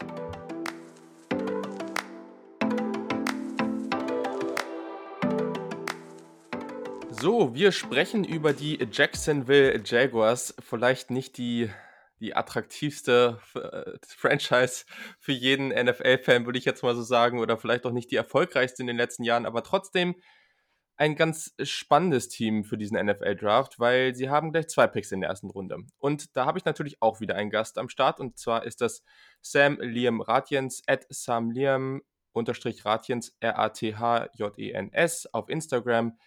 Freut mich, Sam, dass du es geschafft hast. Moin, moin. Ja, freut mich auch. Danke für die Einladung. Sehr, sehr gerne. Und ja, voll cool, dass wir auch jemanden für die Jaguars haben. Ich habe ehrlich gesagt keine Ahnung. Es gibt so ein paar Franchises, wo ich nicht so genau weiß, wie viele Fans die so in Deutschland haben. Bei den Seahawks, Packers und so weiter ist es ja relativ offensichtlich. Da kriegt man ja immer viel von mit. Aber in Jaguars weiß ich es gar nicht so. Aber das freut mich auf jeden Fall sehr. Und die Jaguars haben in der ersten Runde den Pick 9 und den Pick 20. Deswegen irgendwie eine ganz coole Verteilung. Ich glaube, ist ganz spannend. In der zweiten Runde den 42. Pick und in der dritten dann den Pick an 73. Also ich glaube, das ist auf jeden Fall ein Team, was durchaus Möglichkeiten hat, dann da auch ein bisschen was mitzumachen, wenn man das will. Deswegen erzähl doch erstmal kurz ein bisschen was zu den Needs ähm, bezüglich der Position, die die Jaguars so haben. Ähm, alles klar. Also erstmal, sie haben ja zwölf Picks im gesamten Draft. Das heißt, ähm, mhm. die können eigentlich alles picken. Und ich habe mal so ein bisschen, bin ich mal durch die Needs durchgegangen und ich muss sagen, eigentlich ist langweilig jetzt zu sagen, aber eigentlich können sie Best äh, Player Available wählen, weil sie haben eigentlich überall Needs. Also es gibt kaum Positionen, wo ich sage, da würde ich niemanden picken. Ähm, als größtes Need würde ich sagen Cornerback, eigentlich ganz klar mit dem Abgang von AJ Boye und äh, Ramsey haben die da eigentlich gar nichts mehr. Sie haben Treehan, aber den würde ich vielleicht als zweiten oder dritten Cornerback nehmen. Sonst Left Tackle auf jeden Fall. Defensive End, falls Nwacke geht. Da bin ich mir nicht so ganz sicher, aber ich, ich denke eher ja. Deswegen würde ich Edge auch noch nehmen. Ansonsten noch Right Guard auf jeden Fall, Defensive Tackle, Free Safety, Tight End und Right Receiver ist immer so die in der Diskussion da bin ich der Meinung, entweder sie picken einen klaren Nummer 1 Receiver oder würde ich sagen keinen, weil ich finde Nummer 2, 3 und so sind sie ganz gut aufgestellt. Also sie haben jetzt keinen Wide Receiver, wo ich sagen würde, Weltklasse oder so. Ähm, mhm. Ja, das sind so die Hauptneeds. Ich glaube, Running Back kann man in Erwägung ziehen, weil ich weiß nicht, ob man nächstes Jahr Fournette einen riesen Vertrag geben will. Und Quarterback würde ich dieses Jahr ehrlich gesagt nicht picken, vielleicht Late Rounds, aber äh, vom Prinzip her haben sie Minshew und ich würde ihn dieses Jahr einfach testen. Und wenn es dann nicht funktioniert, kannst du nächstes Jahr immer noch ähm, picken. Haben sie auf jeden Fall schon mal zwei First-Round-Picks, aber dieses Jahr ergibt das wenig Sinn hoch, meiner Meinung nach. Okay. Ja, das ist natürlich einiges, aber vielleicht auch gar nicht so schlecht in diesem Draft, würde ich mal sagen. Ich habe jetzt auch schon einiges gehört. Also immer mal wieder Offensive Tackle gesehen, da an neuen. Dann hat man mal, habe ich in einem anderen Podcast, der sehr auf die Draft Needs und weniger auf die Spieler im Draft fokussiert war. Da hieß es, okay, wenn ein guter Wide Receiver da ist, dann wird man den safe nehmen. Du kannst es ja mal so, oder die zweite Frage, wo es ja jetzt um die Spieler geht, kannst du ja mal so zweiteilig beantworten. Einmal, was würdest du gerne an 9 und dann respektive an 20, also erst an 9, dann an 20, welche Position und welche Spieler würdest du da interessant finden und dann, ich weiß nicht, was du so liest, was du so verfolgst aus der Jaguars-Community von Beatwritern und so weiter, was sind so die Spieler, über die da viel gesprochen wird? Ähm, ja, sehr gern. Also erstmal, ähm, was ich mir wünsche, ist tatsächlich Left Tackle. Ich glaube, das wünschen sich auch die wenigsten Fans, wie vielleicht auch die wenigsten Jaguars-Fans sind. Aber äh, erstens finde ich, dass Offensive Line stark underrated ist oder zu viele Leute sagen, habe ich gar keinen Bock drauf, finde ich schlecht. Und gerade hochgepickt, gerade Left Tackle ist ultra wichtig und ich glaube, dass man sich dies Jahr bei den Jaguars einfach gucken muss, dass man ähm, sich möglichst was aufbaut, was direkt weiterbringt und wenn wir jetzt einen Right Receiver picken oder so, ja, das hilft sicherlich auch Minshew, aber ganz ehrlich, ein Right Receiver ohne eine Offensive Line und ohne einen Running Game dadurch und nur das Minshew rumrennt, bringt überhaupt gar nichts. Deswegen bin mhm. ich der Meinung, Left Tackle, da würde ich mir Wills wünschen, ehrlich gesagt. Ansonsten Andrew Thomas oder Beckton. Ähm, ich würde nicht versuchen, einen Right Tackle zu wählen. Also einen Spieler, der sonst Right Tackle gewählt äh, gespielt hat, ähm, und den auf Left Tackle stellen, weil wir haben schon einen ganz guten Right Tackle mit Javon Taylor, finde ich. Und ich, mir wäre es zu mhm. risikoreich, dass ich dann zwei Right Tackles am Ende habe. Äh, ansonsten Cornerback auf jeden Fall. Also falls Okuda fällt auf neun, würde ich jetzt nicht Nein sagen. Ähm, und Defensive Tackle ähm, geht auch auf jeden Fall. Ähm, ich glaube, das ist der Pick, den ich am meisten gesehen habe in Mock Drafts oder in der Community oder überall. Äh, allerdings bin ich davon nicht der allergrößte Fan, weil obwohl ich ähm, Fan der Position bin, ähm, muss ich sagen, dass ich finde, dass die Defensive Tackles, die die Jaguars haben, nicht allzu schlecht sind. Also ein Tevin Bryan ist sicherlich ein Draftbust, aber von vor zwei Jahren, aber ich finde ihn okay, so, also damit werden wir nichts gewinnen, aber sind wir ganz ehrlich, nächste Saison geht es auch nicht wirklich ums Gewinnen, deswegen finde ich, dass da die Jaguars noch okay aufgestellt sind.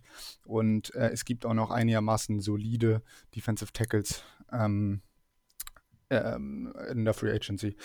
Genau, also würde ich mhm. auf jeden Fall am liebsten Left Tackle haben oder Cornerback und auf 20 eigentlich jeweils das, was dann davon halt noch übrig ist. Also, mhm. falls sie einen Left Tackle wählen, dann würde ich einen Cornerback auf jeden Fall an Pick 20 wählen. definitiv. Da habe ich so ein bisschen CJ Henderson im Kopf, mhm. muss ich sagen. Ich glaube nicht, dass Okuda noch da ist. Und ich halte von CJ Anderson relativ, äh, Henderson relativ viel. Plus, ähm, ich, äh, er ist ja von den Florida Gators, die ich so ein bisschen mitverfolge, mhm. so Jaguars und so. Und tatsächlich, wenn man sich mal die Picks anguckt, die Jaguars haben sehr, sehr viele Spieler von den Gators gepickt die letzten Jahre hoch. Also könnte ja, vielleicht Taylor, Ausschlag geben. Bryant. Taylor, Tevin Bryant, so würde reinpassen. Könnte ich mir auch an neuen vorstellen. Tatsächlich. Mhm. Ja, habe ich auch schon ein paar Mal gesehen da. Also durchaus spannend. Ist auch ganz interessant, ne, weil sie sicherlich da auch so Picks haben. Ich sag mal, an, an neun kriegst du. Wir identifizieren ja die ganze Zeit diese Anfangsgruppe, sage ich mal. Das sind so zwei oder drei Quarterbacks. Ich glaube, das ist so ein bisschen die Wildcard. Desto mehr Quarterbacks da vorne gezogen werden, desto besser ist es natürlich für die Teams, die irgendwie zwischen 9 und 14 ziehen. Dann hast du diese vier Offensive Tackle, du hast die drei Wide Receiver, dann hast du noch Okuda, Simmons und so weiter. Also mh, hm, da könnte man natürlich dann vielleicht noch eine ganz gute Auswahl haben. Mh, hm, an 20 ist man dann wahrscheinlich eher an der Position, wo man in diese zweite, dritte Tier kommt, da aber dann relativ am Anfang von denen auswählen kann, wie man am meisten mag. Deswegen finde ich eigentlich ganz spannend und ich glaube, von den Positionsgruppen, die du gerade meintest, sollte man schon noch einen, zumindest den dritten oder vierten Offensive Tackle abbekommen. Und ähm, ja, dann muss man schauen mit den Cornerbacks. Ich weiß nicht, ob Henderson da noch da ist, aber vielleicht kriegt man ja auch noch einen anderen. Ich glaube, da gibt es auch noch ein paar ganz andere gute Spieler. Definitiv. Das ist ganz interessant. Ich glaube, ja. ganz kurz vielleicht noch, ich glaube tatsächlich, dass ich erst, also ich bin dafür, dass man erst Left Tackle wählt, weil ich denke, ja. dass man Cornerback, der solide bis gut ist, auch noch an Pick 20 oder in Runde 2 an 42 bekommt, während ich da an, also während ich den Abfall bei den Left Tackles vor allem schon ziemlich stark sehe. Also ich habe lieber einen von den Top 5 als jetzt irgendwie den siebten, achten oder zehnten. Ähm, ja. ja, genau. Verstehe ich. Cool. Ähm, hast du noch irgendwie einen Spieler, den du später gerne sehen wirst, zweite, dritte Runde? Hast du da irgendwie einen Blick, wo du sagst, jo, den würde ich gerne in der Jaguars-Uniform äh, sehen? Ähm, ja, also dazu vielleicht äh, Marlon Davison. Ähm, mhm. Da hatte ich auf jeden Fall Bock drauf, würde ich sagen. Ist so ein kleiner Crush von mir, wenn ich mir Tape und so angeguckt habe. Und ich habe auch einigermaßen viele Overn-Spiele gesehen. Äh, aus dem einfachen Grund, dass ich glaube, ähm, dass der an, in der Line an vielen verschiedenen Positionen ähm, gut spielen könnte. Also ich könnte ihn mir gut als Defensive Tackle ähm, vorstellen, aber auch äh, ab und zu an der Seite gegenüber von ähm, Josh Allen. Ähm, und ich glaube, dass der die Line direkt weiterbringen könnte und man ihn auf jeden Fall an 20, aber ich glaube auch noch an 42 bekommt. Und ähm, mhm. das wäre ganz gut. Und vielleicht noch ganz spät in den Runden den einen Running Back ähm, hätte ich da gerne, weil ich glaube, dass es ganz sinnvoll ist, wenn man erstens noch einen zweiten guten Running Back hat. Ähm, und Raquel Armstrad war jetzt nicht so super die letzt, das letzte Jahr. Plus, ich glaube, dass man hinter Fournette auf jeden Fall mal was aufbauen sollte, weil ich weiß nicht, ob man die nächstes Jahr bezahlen will. Und dann könnte man schon testen, ob man jetzt jemanden hat. Allerdings finde ich da das Value dritte Runde frühestens, würde ich da einen Running Back picken, ehrlich gesagt. Ähm, mhm. Genau. Ansonsten Tident, aber. Ja.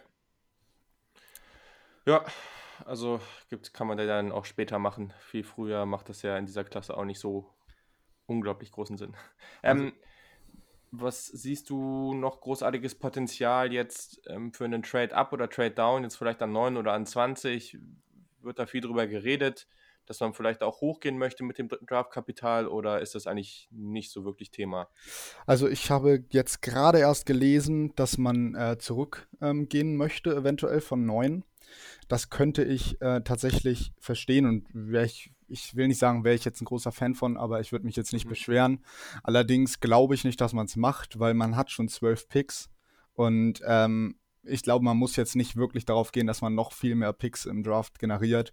Und ich glaube, dass man an neuen auch noch einen sehr, sehr guten Spieler kriegt. Ähm, wie du vorhin schon meintest, ein Trade-up kann ich mir nicht vorstellen, ehrlich gesagt, weil die Jaguars zwar das äh, Kapital dafür haben, allerdings haben die so unglaublich viele Needs, dass es für mich gar keinen Sinn ergibt, jetzt drei, vier Plätze hochzugehen.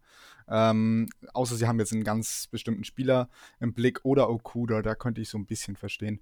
Ähm, mhm. Und da habe ich nur Sachen gehört, ähm, vielleicht zu den Lions, äh, also vielleicht zum Platz der Lions für, für Nokwe und den Pick aber das glaube ich ehrlich gesagt nicht. Halte ich für ein Gerücht. Mhm. Okay, cool. Ja, perfekt, super.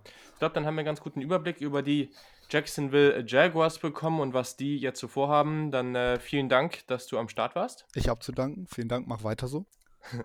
Ich versuch's. Und genau, dann haben wir jetzt auf jeden Fall über die Jaguars gesprochen. Mal gucken, wie das dann ausgeht. Schon auch wieder ein Team, was glaube ich sehr, sehr spannend wird, gerade im, am ersten Abend in der NFL Draft. Und wir sprechen jetzt noch ein wenig weiter. Und zwar geht es jetzt noch um die Colts, die ja ihren Erstrunden-Pick an die 49ers weggetradet haben. Deswegen auch hier vielleicht nochmal ganz spannend, eine Perspektive darauf zu bekommen.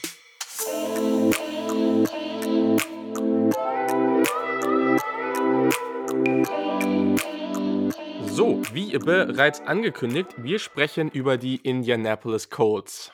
Es gab einen Trade. Aus 49ers Sicht, keine Ahnung, ich finde es eigentlich ganz gut, aber gleichzeitig haben wir auch einen sehr, sehr wichtigen Spieler abgegeben. Da möchte ich gleich auch unbedingt noch die Meinung zu hören, aber erstmal möchte ich natürlich meinen Gast vorstellen. Das ist Paul Gudlatt. Ihr findet ihn auf Twitter unter Ballsportguru, eigentlich ein ganz cooler Handle. Ganz cool, dass du den noch bekommen hast. Ähm, ja, willkommen im Podcast. Herzlichen Dank, ich freue mich sehr, da zu sein. Die Indianapolis Colts. Eine, wie ich finde, sehr spannende Franchise. Im letzten Jahr oder vor dem letzten Jahr hatte ich sie sehr, sehr hoch. Ich glaube, es gab viele Leute, die sie sehr, sehr hoch eingeschätzt haben. Dann sind so ein paar Sachen passiert. Die Saison ist vielleicht nicht so ganz ideal gelaufen, aber am Ende noch immer eine Franchise mit viel, viel Talent, mit viel Assets vielleicht auch irgendwo aber eins hat man ja, wie ich eben schon kurz gesagt hatte, bereits abgegeben. Darüber sprechen wir gleich. Man hat also keinen Erstrunden-Pick, man hat zwei Zweitrunden-Picks an 34 und 44, also relativ am Anfang. Und dann hat man noch einen Pick in der dritten Runde, den Pick 75. Als erstes, wie schätzt du denn diesen Trade ein mit den 49ers? Also der Forrest Buckner für den Pick an Nummer 13. Mhm. Also ich glaube, es ist für beide Teams eine Win-Win-Situation. Also die 49ers hätten Buckner wahrscheinlich nicht bezahlen können. Und ähm, aus Colts Sicht ist diese Three-Technik der absolute Need gewesen. Also man ist, so wie ich das lese, der festen Überzeugung, dass ein Spieler dieser Klasse die Defense auf ein ganz anderes Level hebt, um einfach Platz in der mhm. Defensive Line zu machen, die Cornerbacks zu entlasten. Und ich glaube nicht, dass man an 13 einen Spieler dieser Qualität wahrscheinlich bekommen hätte. Mhm. Ja, gehe ich, glaube ich, erstmal mit, in dem Sinne, dass man ihn vor allem nicht jetzt bekommen hätte. Und gerade mit Rivers, den man jetzt geholt hat, hat man ja auch so ein gewisses Fenster. Also ich glaube, mit dem Kader allgemein hat man jetzt ein gewisses Fenster, wo man jetzt ziemlich direkt angreifen möchte. Klar, ich habe jetzt in der letzten Folge über die Defensive Tackle gesprochen. Klar, Javon Kinlaw und Derek Brown, alles gute Spieler, aber dass die auf sein Niveau kommen, irgendwann mal, will ich jetzt gar nicht irgendwie als so unrealistisch darstellen, aber Gleichzeitig hätte das vielleicht auch noch ein bisschen gedauert und das möchtest du ja, oder dafür draftest du Rookies im Idealfall eigentlich nicht, dass sie dir ab Jahr 1 wirklich die volle Production liefern, die sie irgendwann in ihrem Peak auch bringen. Wie sieht es denn mit den anderen Needs aus? Also man hat jetzt Buckner geholt, man hat keinen First Rounder mehr, man hat sich Philip Rivers als Quarterback geholt, momentan erstmal für ein Jahr. Wie sehen denn so die weiteren Needs der Colts aus? Ja, also ich denke, trotz Rivers ist Quarterback vielleicht kein abgeschlossenes Thema, aber ich würde mhm. das für diesen Draft mal ausklammern, weil ich mir vielleicht eher erhoffe, dass man sagt, man versucht es mit jemandem wie Rosen, vielleicht ist da eine Option, sowas zu machen, dass man das ein bisschen nach mhm. hinten schiebt oder in den nächsten Draft, weil ich denke, Rivers, wenn das funktioniert, wird auch noch ein Jahr dranhängen, sollte da nicht ein großer Einbruch kommen, dass man diesen Need vielleicht ein bisschen jetzt ausklammert für diesen Draft, zumal mal die Prospects da auch später nicht so gut gefallen. Ähm, mhm. Ich denke, wie bei fast allen anderen Teams müssen wir mit Wide Receiver anfangen. Und zwar würde ich das auch noch spezifizieren. Ich denke, man braucht einen starken, physisch starken Outside Receiver, der One-on-One -on -one mit einem großen Catch-Radius da wäre. Ja. Mhm. Spannend.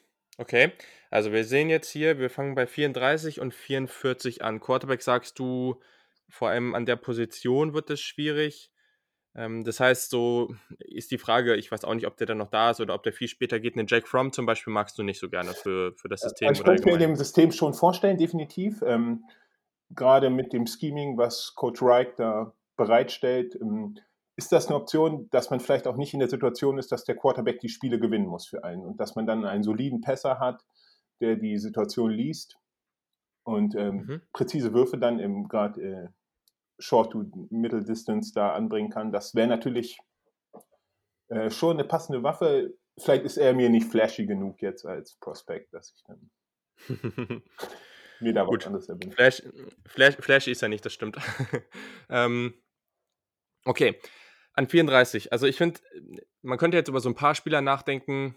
So ein Denzel Mims zum Beispiel, Ja. der trifft ja eigentlich das Profil, was du gerade beschrieben hast, schon ganz gut. Ist aber gleichzeitig, finde ich gerade ganz, ganz schwer einzuschätzen. Ich kann mir irgendwo, gibt es den Hype, dass der irgendwie in den 20ern geht. Es kann aber auch ein bisschen später sein. Gibt dahinter natürlich noch Jungs, die vielleicht ein bisschen später gehen, ne? Michael Pittman und Co. Dann deutlich später, aber auch sehr, sehr interessant für, ne- für so eine Rolle. Spieler wie ein Gandy Golden, ähm, der höchstwahrscheinlich, ah, ich, ich kann es ganz schwer einschätzen, also sein Ceiling ist vielleicht zu Ende zweite Runde, wahrscheinlich eher so dritte, vierte. Kommt auch ein bisschen darauf an, wie gut man dann so seine Agilität und sowas einschätzt oder ob man das überhaupt von ihm braucht. Das sind natürlich noch besonders große Targets im Draft.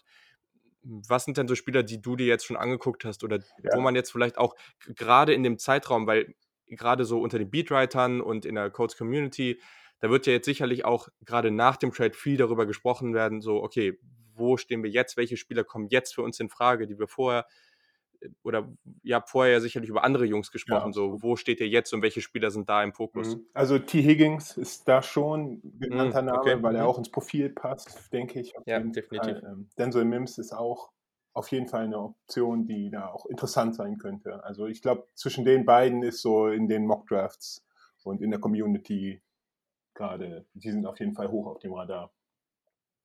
Äh, aber man hat jetzt nichts wie von anderen Prospects, also bei Jordan Love, jetzt um das nochmal zurückzugehen, da hat man Ja. ähm, schon deutlich gelesen, dass da mehrere Interviews wohl stattgefunden haben und das ist wohl bei den Colts auch ein großes Ding. Die haben einen Ex-Marine, der irgendwie ganz viele Interviews mit den Prospects führt und ja, also da hat man jetzt bei den Receivern nicht so offensichtlich gehört wie bei den, wie Mhm. zum Beispiel Jordan Love. Ja. Okay, also dann, dann schmeiße ich nochmal eine Frage, die eigentlich erst später kommt, nochmal vor, vorne rein. Die Chance, dass man jetzt sagt, so, okay, Jordan Love, deswegen, ich bin auch mal gespannt auf die ganze Geschichte. Ich könnte mir irgendwie schon vorstellen, dass einer von den Quarterbacks dann irgendwie am Ende der ersten Runde noch auf dem Board ist. Die Chance, dass man sagt, okay, wir paaren unseren 34. Pick mit einem späteren Pick, mit einem Pick aus, ähm, aus dem nächsten Jahr und gehen nochmal hoch, irgendwie an 25, 27, 29 oder sowas und 49ers, holen uns Jordan Love. Sind da vielleicht äh, die 49ers echt interessant, ähm, die ja wenig Mhm. Draft-Munition haben. Ja. Hattet ihr, glaube ich, auch genauso angesprochen in eurer Preview, wenn ich mich da richtig erinnere. Mhm. Ja, ich kann es mir vorstellen, definitiv, aber ähm, da muss man sagen, dass Chris Ballard nicht sehr viele ähm, Hochtrades gemacht hat in seiner bisherigen Amtszeit. Er, ich glaube, er ist wirklich kein Fan davon, Picks zu verschenken. Also er ist immer eher jemand, der mehr Picks haben möchte. Also ist auch eine interessante Herangehensweise zu sagen, na, ich bin mir nicht sicher, ob ich immer den richtigen treffe, sondern ich will mehr Auswahlmunition haben und dann Mhm. irgendwie den richtigen dabei haben. Von daher wäre es was Neues fürs Team, sagen wir mal. Okay, aber ich meine, damit hat er das ganze Prozedere ja auch verstanden, besser als andere. Deswegen äh, will ich das jetzt gar nicht irgendwie als äh, negativ darstellen. Okay, wir gehen jetzt mal davon aus, an 34 zieht ihr T. Higgins. Ähm, dann ist immer noch der 44. und 75. Pick übrig, über die wir jetzt hier an dieser Stelle sprechen. Was für Positionen und welche Spieler würden da vielleicht auch für dich in Frage kommen? Ja, ähm, es wiederholt sich alles ein bisschen. Äh, ich denke auch hier Interior O-Line, auch wenn vielleicht Mhm. die beste Starting O-Line dasteht, aber man hat ähm, gar kein Backup dahinter und war zwei Jahre hintereinander eigentlich verletzungsfrei. Und das Gesetz der Serie sagt, dass das dann eigentlich nicht funktionieren kann. ähm, Cesar Ruiz ist natürlich da ähm, zu nennen, ne? der irgendwie mhm. definitiv Center und Guard spielen kann. Fände ich interessant. Tackle bin ich jetzt gar nicht so im Bilde. Da sind ja die Frontrunner auf jeden Fall schon alle weg. Könnte Ja. auch noch passieren. Hm. Ja, ich weiß nicht. Vielleicht magst du mal was zu Malik Hooker sagen, der ja jetzt, ich glaube, da müsste man jetzt die Option ziehen im Sommer fürs fünfte Vertragsjahr. Ähm, Äh, das, ah, der hat Da ja sprichst du ganz- also- Verletzungspech gehabt, ne? Und dann so geile flashy Plays dabei, aber Da sprichst du ein ganz, ganz, ganz, ganz schwieriges Thema an, weil das Problem ist, dass es, also ich bin schon auch immer viel Fan, gerade bei den Buckeyes natürlich, aber ich bin, ich bilde mir zumindest ein, auch relativ leicht gut rational sein zu können, wenn es gefragt ist. Malik Hooker ist halt einer dieser Spieler, der, also das ist vielleicht so ein Top-3-Spieler für mich all-time. Ähm, der hat also bei meinem ersten Stadionbesuch bei den Buckeyes äh, hat er gleich diese unglaublich flashy Interception damals gehabt ähm, mit einer Hand. Äh, und und die, ich, seine letzte Saison bei den Buckeyes war halt die Saison, wo ich dann halt da war und relativ viel dann auch im Stadion war und sowas. Oh, und das ist halt, also gerade auch im Draft, ich hatte ihn dann halt auch wie viele andere relativ gleich auf mit Jamal Adams. Diese Range, das ist für mich noch immer, das ist auch wieder so, eine, so ein Faktor, wie wichtig sind einem Safeties. Ich glaube, es ist nicht die wichtigste Position, aber wenn du jemanden hast, der eine tolle Range hat, dann erleichtert dir das vorne so, so viel und mhm. du kannst dich so viel mehr auf, diese, auf diesen Spieler verlassen. Und ich habe eigentlich persönlich ganz, ganz wenig Spieler bisher gesehen oder gescoutet, auch die die so eine Range haben wie Hooker. Deswegen, es ist schwierig, ich verstehe das, aber gleichzeitig, ich persönlich kann und sage jetzt auch dabei, das ist eine Limitation, wenn man jetzt, äh, wenn ich die ganze Zeit meine Masterthese schreibe, würde ich das dabei schreiben, äh, dass, äh, dass das ähm, jetzt eine Limitation ist, weil ich definitiv biased bin an der Stelle.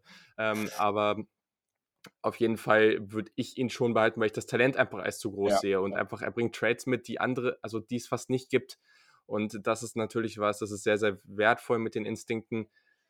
Aber ja, ist, ist spannend. Also ganz, ganz spannender Spieler. Ja, es ist eine spannende Diskussion auch um ihn herum in der Franchise, weil dann hat der Plays, ich weiß nicht, ob du das gesehen hast, gegen die Chargers im ersten Saisonspiel der Saison, da fängt er einen hinterm Kopf weg mit einer Hand. Unfassbar, wirklich unfassbar. Mhm. Und dann hat er so Mist-Coverage-Dinger drin und das ist halt nervig auf Dauer so ein bisschen. Ne? Mhm. Ähm, ich weiß nicht, ob du letztes Jahr Carrie Willis gesehen hast äh, Michigan. Nicht, nicht so viel. Ja, okay, der äh, kam jetzt auch über die vierte Runde. Also Safety wäre mein Anspruch jetzt zu sagen, naja, ja. muss man gucken, inwiefern da ein Mali Cooker vielleicht als ersetzbar gilt, weil er auch teuer werden würde, denke ich, trotz mhm. seiner vielen Verletzungen. Aber ja, wäre für mich dann was, was man angehen könnte. Ähm, ja, ist ja, also kann man ja nochmal dazu sagen, ist ja auch relativ, also ich finde eigentlich gar, tief ist übertrieben, aber es gibt auf jeden Fall so zweite, dritte, vierte Runde, gibt es einige Spieler, die ich da echt spannend finde. Mhm. Deswegen finde ich jetzt durchaus, dass man da mal zugreifen kann und, und schauen kann, was daraus wird. Also selbst wenn du irgendwie, die, die Meinung bei Ashton Davis gehen so stark auseinander von Cal. Äh, ich, ich muss mir den, glaube ich, nochmal angucken. Also der ist schon echt ganz spannend, aber das ist auch, glaube ich, schon, schon so ein Spieler so, wenn du den, ich weiß nicht, ob der früher geht, aber wenn du den in die dritte, vierte Runde kriegst, dann ist das natürlich schon genial. Ähm, aber da gerade auch mit den Small School Projects, ne, mit, mit Chin und mit Daga und sowas, dann hast du noch Winfield. Also äh, ist schon einiges an Talent auf jeden Fall da, was man in diesen mittleren Runden bekommen kann. Ja, spannend. Also gut, und du sagtest, äh, muss man auch immer auf den Position Value gucken bei Cornerback. Und mhm. äh, Curry Willis kam letztes Jahr aus der vierten Runde und hat einen soliden Job gemacht und der kam immer weiter ja. auf. Kann mir gut vorstellen, dass die den sehr hoch sehen äh, in der Franchise. Dann hätte ich noch äh, Cornerback im Angebot. Da ähm, mhm. habe ich jetzt auch so ein bisschen, also Xavier Rhodes ist ja gekommen. Da mache ich ja. mir jetzt nicht zu viel Hoffnung, muss ich ehrlich sagen. Also ich denke, es ist ein mhm. Versuch. Ich glaube, 5 Millionen ist der Vertrag. Dafür hat man Pierre Desir entlassen, was ich jetzt nicht ganz verstanden habe, weil er jetzt auch nicht so hoher Cap Space war und wir eigentlich noch ein bisschen was über hatten. Da ist man wohl der Überzeugung, dass da man in der eigenen Reihe Leute hat, Marvel Tell, der hochkommen könnte. Würde ich trotzdem mhm. noch sehen, dass man da unter Umständen für gehen muss. Rock Yassin hatte ein Up-and-Down-Year ist aber, denke ich, auch auf einem guten Weg. Ja. Ansonsten mhm. viel Best Player Available. Ganz ehrlich, bei den Colts, ähm, auch wenn die letzte Saison da vielleicht äh, nicht so wirkt, ist man, glaube ich, in der Lage, doch zu gucken, was ist da, was fällt. Da könnten wir zugreifen. Stimme ich absolut zu. Also habe die letzten Jahre immer wieder gesagt, also es, Colts sind auf jeden Fall durch die Bank weg eines der talentierteren Roster in der NFL. Deswegen finde ich auch, gerade Cornerback finde ich da auch einen guten Ansatz. Also das ist einfach eine Position, da solltest du nicht nur ein, zwei gute Leute haben, weil du musst eigentlich durch die Bank weg Spieler haben, die da wenig Fehler machen. Deswegen gib dir ruhig ein paar mehr Chancen, irgendwie dritte, vierte, fünfte Runde da noch Leute reinzuholen. Und wenn davon halt ein, zwei Leute dann irgendwie gut sind, dann ja, klar, warum nicht? Also, Finde ich gut. Ja, dann, äh, wenn es die Zeit noch zulässt, würde ich dich gerne nochmal zu zwei ehemaligen Buckeye-Spielern fragen. Wir haben bei Taekwon Lewis, der ja. zwischendurch letzte Saison dann auf einmal gar nicht mehr äh, sich umziehen durfte an den Spieltagen. Ähm, ich glaube, der ist auch als Zweitrunden-Pick gegangen vor drei Jahren. Mhm. Ähm, aber da kam noch gar nichts. Hast du den noch in Erinnerung von früher oder?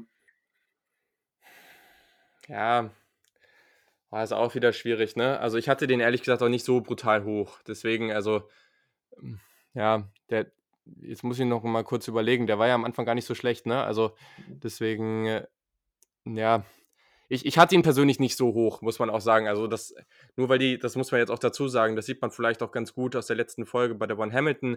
Äh, nur weil die bei den Buckeyes waren, heißt das noch lange nicht, dass ich die dann alle feiere. ähm, das ist jetzt bei Malik Cooker halt ein anderes Beispiel gewesen. Aber ja, also ich hätte den jetzt eh nicht so als den Überspieler gesehen und ja, das finde ich schon ein bisschen extrem, muss ich auch sagen. Aber gleichzeitig ähm, würde mich jetzt nicht überraschen, wenn Lewis eher so ein ja, Backup-Spieler auf, Mhm. lang, auf längere Sicht ist. Daher, ja. Mhm. Und dann noch Paris Campbell. ja. ja. Der war natürlich verletzt letztes Jahr, ja. Ah. Ja, also es kommt bei ihm ganz, ganz stark darauf an, wie du ihn nutzt. Ne? Das Mhm. ist, glaube Ja, ich, das große Ding. Also ich habe jetzt irgendeine, irgendeine Projection gesehen für die Colts, so wie die ne- Statistik nächstes Jahr aussehen könnten. Da hat er irgendwie vier Touchdowns, 500 Yards. Ja, klar, das kann so ein Gadget-Spieler sein. Das kann jemand sein, der da halt ähm, hier und da mal ein paar explosive Plays hat. Es kommt halt ein bisschen darauf an, wenn er es wirklich schafft, nochmal so einen Schritt nach oben zu gehen und dann er und er dann eben aber auch viel eingesetzt wird, das ist wichtig, dann kann der halt wirklich, wirklich für viele explosive Plays sorgen. Ich würde sein Ceiling schon in die Richtung so 700 Yards packen, 5, 6 Touchdowns die Saison. Ich glaube, da muss er aber viel genutzt werden.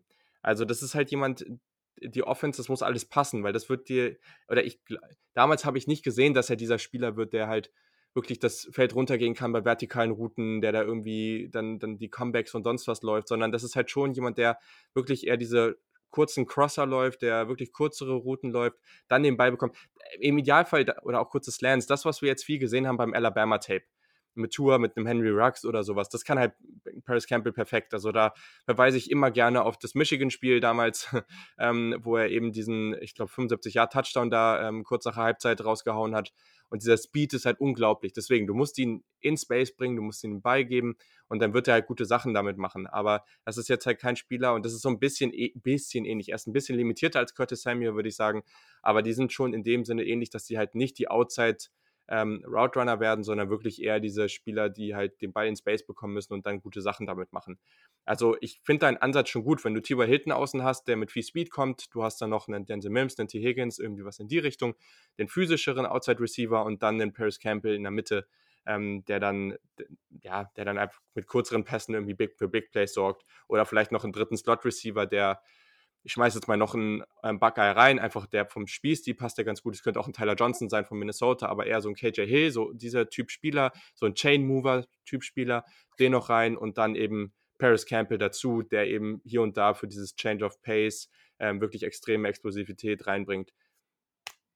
Das wäre cool. Also, ja. ich sehe das halt bei T.Y. Hilton ein bisschen, äh, ich sehe den gerne im Slot auch persönlich. Ähm, der, ja, okay, gut. Ja, okay, ähm, gut. Deswegen Ja.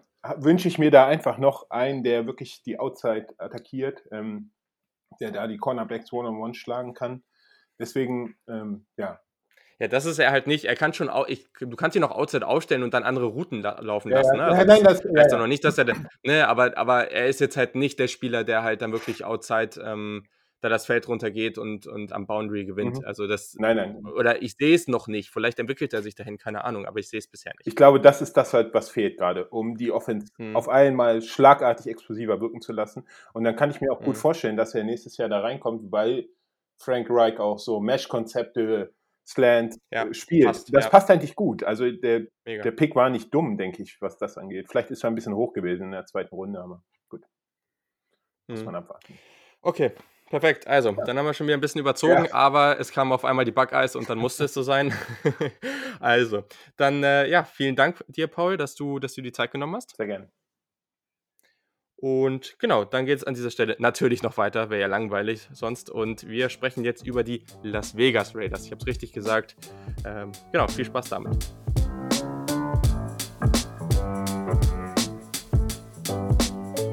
So, ein weiteres Team hier direkt am Start, ein weiterer Gast natürlich auch dazu.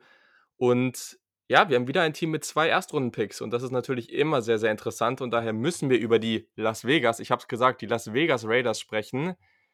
Dafür habe ich natürlich einen Gast und das ist der Felix Pennig. Ihr findet Felix auf Twitter unter @penigfelix, Pennig mit Doppel N. Moin Felix, schön, dass du am Start bist. Ja, hallo Julian, ich begrüße dich und ich bedanke mich nochmal ganz herzlich bei dir, dass ich Teil des Podcasts sein darf. Natürlich, das, äh, ja, ich weiß gar nicht, es bedanken sich immer alle bei mir, aber ich finde es eigentlich viel cooler, dass ihr am Start seid, deswegen. aber ja, ich glaube, so ist es auch ganz harmonisch. Also, die Raiders haben in der ersten Runde zwei Picks, wie bereits äh, genannt, und das sind die Picks 12 und 19, also relativ mittig, irgendwie auch ganz cool. Dann, genau, haben sie keinen Pick in der zweiten Runde, ganz wichtig, und dann gleich drei 80, 81 und 91, wenn ich das jetzt hier gerade richtig sehe, in der dritten Runde. Also ja, fünf Picks in den ersten drei Runden. Damit kann man, glaube ich, schon was anfangen, gerade in dieser Draft-Class, die auch relativ tief ähm, ist. Ich denke, damit kann man auf jeden Fall ein gutes Ergebnis erzielen. Mal gucken, was man da in Las Vegas so damit anfangen kann. Also, wie immer, die erste Frage: Wo sind denn so die Needs ähm, der Raiders? Oder kannst du auch damit reingehen, weil ich habe mir jetzt in letzter Zeit noch mal ein bisschen Gedanken gemacht und auch gemerkt, vielleicht sollte man gar nicht so need-basiert an die ganze Geschichte rangehen. Ähm, da kann man auch wieder die Analytics reinschmeißen, aber genau, kannst du einfach mal die groben Needs des Teams sagen und dann auch mal nochmal nennen, ist es für dich eigentlich ein Team, was jetzt gerade need-basiert an den Draft rangehen sollte oder eher nicht? Ja, also ähm, zu den Needs von den Las Vegas Raiders. Äh, vor der Free Agency hätte ich ganz klar gesagt ähm, Linebacker. Allerdings sind sie das in der Free Agency äh, wirklich zu meinem Erstaunen sehr gut angegangen, haben sich ja Corey Littleton von den Rams geholt äh, mhm. und den ähm, Chicago Bears Linebacker, den Kwiatkowski ähm, wo ich sehr zufrieden war, muss ich ehrlich sagen. Deswegen mhm. ähm, denke ich auch ehrlich gesagt nicht mehr, dass sie in der ersten Runde äh, einen Linebacker draften, was ich sonst eine ganze Weile äh, dachte. Hatte ich an Kenneth Murray oder auch den Patrick McQueen gedacht.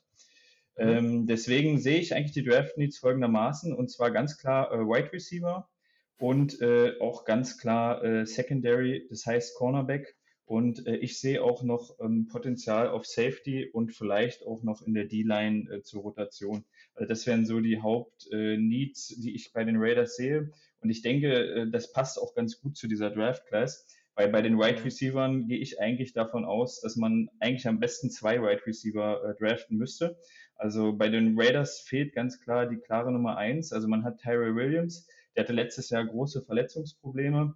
Und dann hat man im Slot halt Hunter Renfro, der auch eine tolle Rookie-Saison gespielt hat.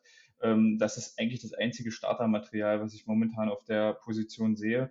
Und um Derek Carr oder möglicherweise Marcus Mariota da auf jeden Fall ein paar Waffen zu geben, sollte man ganz klar für mich in der ersten Runde auch am besten vielleicht mit Pick 12 äh, gleich einen Wide Receiver ähm, draften. Ja. Ähm, Cornerback ist genauso äh, absoluter Need, vor allem nachdem der Vertrag jetzt mit Eli Apple äh, doch nicht zustande gekommen ist. Mhm. Also da hat man im Endeffekt momentan nur Trevin Mullen, der letztes Jahr eine gute Rookie-Saison gespielt hat. Ähm, Daryl Worley, der andere Cornerback aus dem letzten Jahr, ist jetzt auch Free Agent. Ansonsten hat man noch Isaiah, Isaiah Johnson, äh, Viertrunden-Pick aus dem letzten Jahr auf dem Roster und Lamarcus Joyner im Slot, der allerdings auch äh, sehr schlechte Leistungen letztes Jahr gebracht hat, trotz seines hohen äh, Vertrages. Also auch auf Cornerback sehe ich eigentlich ähm, den Need mindestens auf zwei Cornerbacks. Ja, das wären auch so, wo ich sage, das müsstest du eigentlich in den ersten Runden äh, angehen. Und auf Safety äh, hätte man den letztjährigen äh, Erstrunden-Pick Jonathan Abram, der dann gleich mhm. verletzt war, und Eric Harris, Free Agency, jetzt sich noch der Marius Randall dazu geholt. Also äh, da könnte auch noch was meiner Meinung nach äh, gehen. Spannend. Also ja, das mit dem Wide Receiver finde ich aus 49ers Sicht natürlich ein bisschen nervig, dass ihr da genau ein Pick davor seid, was dann wahrscheinlich auch so sein wird, dass je nachdem, welche Receiver dann noch für, zur Verfügung stehen, einen nehmt. Aber ich finde es eigentlich erstmal aus reiner Raiders Sicht ganz interessant, weil an 12, ich denke, die Chance, dass man einen von Judy, Lamb und Rux bekommt, ist, glaube ich, ganz gut. Hm, an 19, also Okuda natürlich nicht, und CJ Henderson könnte auch weg sein. Aber ich glaube, gerade jemanden dann so aus dieser zweiten, dritten Tier an Cornerbacks, der sollte auch noch verfügbar sein. Und wenn du jetzt auch gesagt hast, also ihr habt drei Picks in der dritten Runde, also man wird da noch einen soliden Wide Receiver bekommen. Die Klasse ist so tief, da wird noch einiges da sein ähm, gerade auch bei den Safeties. Ich glaube auch, dass da gerade in diesen mittleren Runden einige da sind, wo man sagen kann, jo, da gibt's was. Und dann je nachdem, ob man noch einen Cornerback nimmt oder sagt, man geht dann in die Richtung D-Line und, und geht später nochmal auf Cornerback. Also ich glaube, da ist schon gerade mit den Picks, gerade wie man jetzt auch aufgestellt ist, ist das ja eigentlich ganz interessant. Was sind denn so die Spieler, die jetzt vielleicht erstmal auf die erste Runde bezogen, die du da gerne sehen würdest? Und vielleicht auch, wo, also wenn man jetzt drauf guckt, wo schreiben die Beatwriter drüber, allgemein die Raiders-Community, wie sieht das da aus? Wen wünscht man da sich und mit wem wurden vielleicht auch die meisten Gespräche bisher geführt? Ja, also erstmal nochmal Bezug nehmend auf deinen Hinweis mit den 49ers und den, äh, das Wegnehmen des möglichen Right Receivers für die 49ers, muss ich ja immer dazu sagen, Rache ist süß. Ne? Ich denke immer noch an letztes Jahr, wo ihr ähm, uns Bosa weggenommen habt und wir dann mit Cleve Farrell äh, rausgegangen sind. Mhm. Ähm, deswegen mal gucken, wie das äh, dieses Jahr dann läuft, äh, ob da wirklich dieses Wide Receiver-Szenario ähm, eintritt. Äh, ich persönlich ähm, ja, sage eigentlich, welche Spieler würde ich gern sehen äh, an Pick 12.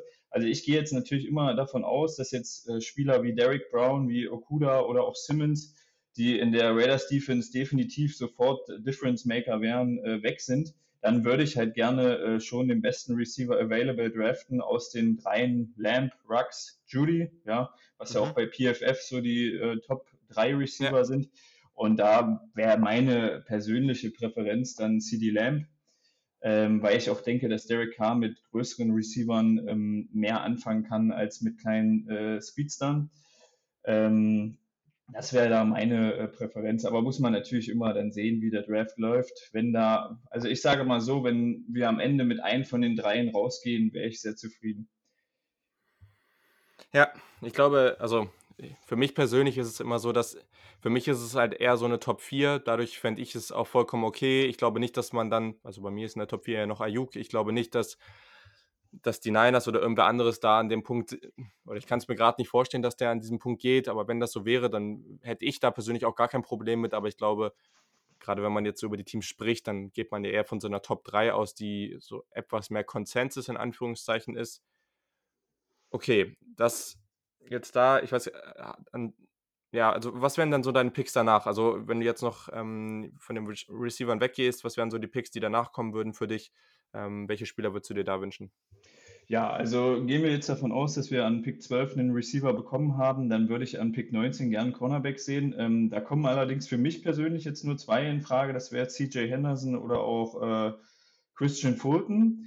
Ähm, ansonsten würde ich probieren, äh, down zu traden und dann äh, wären so meine Favoriten AJ Terrell, äh, Trevor Dix oder auch, ähm, man hört auch viel von Jalen Johnson, der wohl auch mhm. ein Interview gegeben hat, dass er selber denkt, dass die Raiders ihn wohl äh, draften. Ja, das wäre so äh, vielleicht, dass man ja vielleicht noch einen zusätzlichen Pick einsammelt und dann runtergeht mhm. und dann halt schaut, was man dann noch bekommt. Ja, ja, das macht auf jeden Fall Sinn. Cool. Ja, gerade Terrell würde ich da, also ich habe immer das, ich glaube, der wird ein bisschen später gezogen, aber ich mag den echt total gerne. Also deswegen hätte ich überhaupt kein Problem mit. Ähm, ja, und auch für 80, 81, 91, jetzt wenn wir vielleicht nochmal auf die Safeties gucken, hast du da irgendwie jemanden, also ich würde jetzt damit rechnen, dass ein McKinney, wahrscheinlich auch ein Delpit da weg sind. Hast du jemanden von den anderen Jungs auf der Safety-Position, den du da gerne sehen würdest? Also ich muss sagen, ähm, ich würde dann mit den Drittrunden-Picks äh, auch gerne noch einen weiteren Corner sehen, auch noch einen Wide Receiver oder halt auch, wie du jetzt schon ansprichst, einen Safety. Mir mhm. persönlich gefallen Ashton Davis sehr gut von Cal oder auch Anton mhm. Winfield. Ähm. Die paar Spiele, die ich gesehen habe von Minnesota, äh, da war er halt wirklich überragend. Das wäre äh, für mich persönlich ein schöner äh, Pick. Allerdings muss ich sagen, da fehlt natürlich auch so ein bisschen das Scouting-Know-how, um dann äh, zu wissen, ob das auch wirklich ein Systemfit wäre, ähm, mhm. muss ich hier ganz ehrlich zugeben. Ansonsten AJ Terrell äh, wäre natürlich auch für mich äh, absolut äh, wunderbar, weil ich auch äh, so eine kleine äh, Clemson-Vorliebe habe. ähm, ich, ich mag Clemson sehr und deswegen würde ich auch, muss ich ganz ehrlich sagen, AJ Terrell oder auch ähm, den äh, Receiver ähm, T. Higgins äh, würde ich auch wunderbar gerne in Silver und Black sehen, muss ich ehrlich sagen.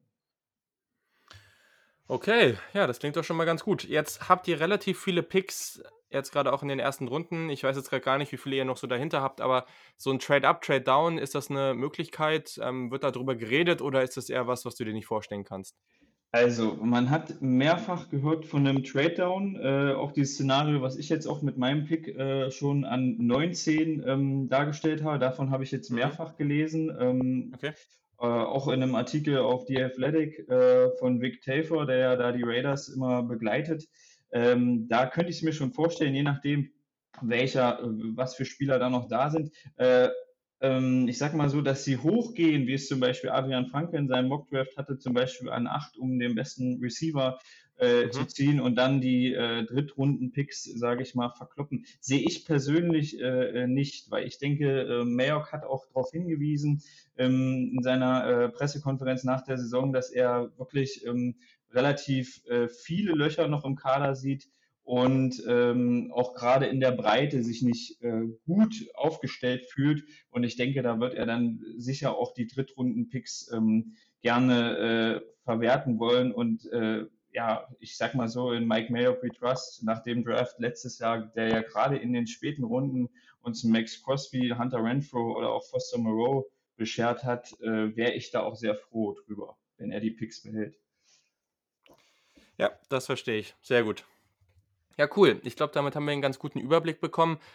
Auch hier wieder ein Team. Es gibt jetzt so ein paar mehr Teams, die irgendwie ein paar mehr Picks haben, die an bestimmt oder an relativ wichtigen Stellen sitzen. Hier halt auch wieder ein Team, was, glaube auch viel bestimmen wird, was dann die Niners und auch die Broncos danach machen werden, ob die hochgehen oder ob die noch einen der Receiver zum Beispiel abbekommen. Daher sehr, sehr interessant. Ähm, ja, vielen Dank, dass du am Start warst. Ich bedanke mich bei dir und wünsche dir einen schönen Tag. Ja. Ciao. Danke ebenso. Und hier geht es jetzt natürlich noch weiter. Wäre ja langweilig, wenn, äh, wenn nicht. Und zwar sprechen wir über ein Team, was im letzten Jahr sehr, sehr gut war. Und zwar sind das die Baltimore Ravens.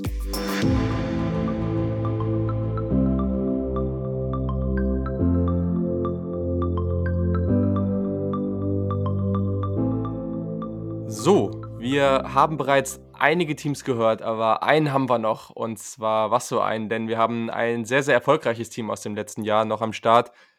Und zwar sind das die Baltimore Ravens. Dafür habe ich natürlich auch wieder einen Gast und zwar ist das, ist das Nils Lennart Zinser. Hi Nils Lennart, schön, dass du am Start bist. Ja, schön, dass du uns eingeladen hast. Äh, wir freuen uns hier zu sein. Sehr, sehr gut. Genau, also ähm, vor allem findet man euch natürlich unter at the German Vlog den Account vom, vom ist, ist richtig, ne? Offiziellen Baltimore genau. Ravens Fanclub genau. hier in Deutschland, genau. ne? Ja, genau. eingetragen im Vereinsregister. Sind wir sehr stolz drauf. So muss das sein. Sehr gut, perfekt. Ja, die Baltimore Ravens hatten eine durchaus erfolgreiche Saison im letzten Jahr, würde ich jetzt mal so sagen. Und auch hier man pickt nicht hoch, aber man hat im Vergleich zu einigen anderen Teams wirklich viele Picks in den ersten drei Runden. Also in der ersten Runde pickt man an 28, danach in der zweiten Runde an 55 und 60 und in der dritten Runde an 92 und 106. Ja, wie sieht's denn da aus? Was sind so die großen Needs oder was denkst du, sollte denn so als erstes angegangen werden von den, von den Ravens? Ja, es ist äh, tatsächlich immer eine große Diskussion. Was sind jetzt tatsächlich Needs? Ähm, in vielen Mockdrafts sieht man natürlich immer einen Linebacker zu den Ravens sehen, äh, gehen. Gerade so Inside-Linebacker, Patrick Green, Kenneth mhm. Murray hört man ja auch ganz oft. Ähm, ich weiß nicht, inwiefern viele unser System, was wir in der Defense spielen, kennen. Und da ist ja natürlich, dass wir sehr viel blitzen, sehr viel Coverage spielen. Und ob da so ein klassischer Linebacker da in ein Scheme reinpasst, ähm, lassen wir dahingestellt. Oder ob die Ravens sagen, nee, wir brauchen jetzt einen Third-Down-Linebacker oder lieber einen, der den Run stoppt und einen, der covern kann. Ähm, dementsprechend sind wir da nicht immer ganz der Meinung, wie sehen die Ravens das jetzt? Also es ist so eine Position mhm. mit Fragezeichen tatsächlich für uns. Ähm, wo ein klarer Need ist, ist auf Wide Receiver. Da brauchen wir neben Hollywood Brown brauchen wir noch Talent und äh, gutes Talent, auch Starterpotenzial, was ja mhm. in diesem Draft äh, angegangen werden kann. Und ja.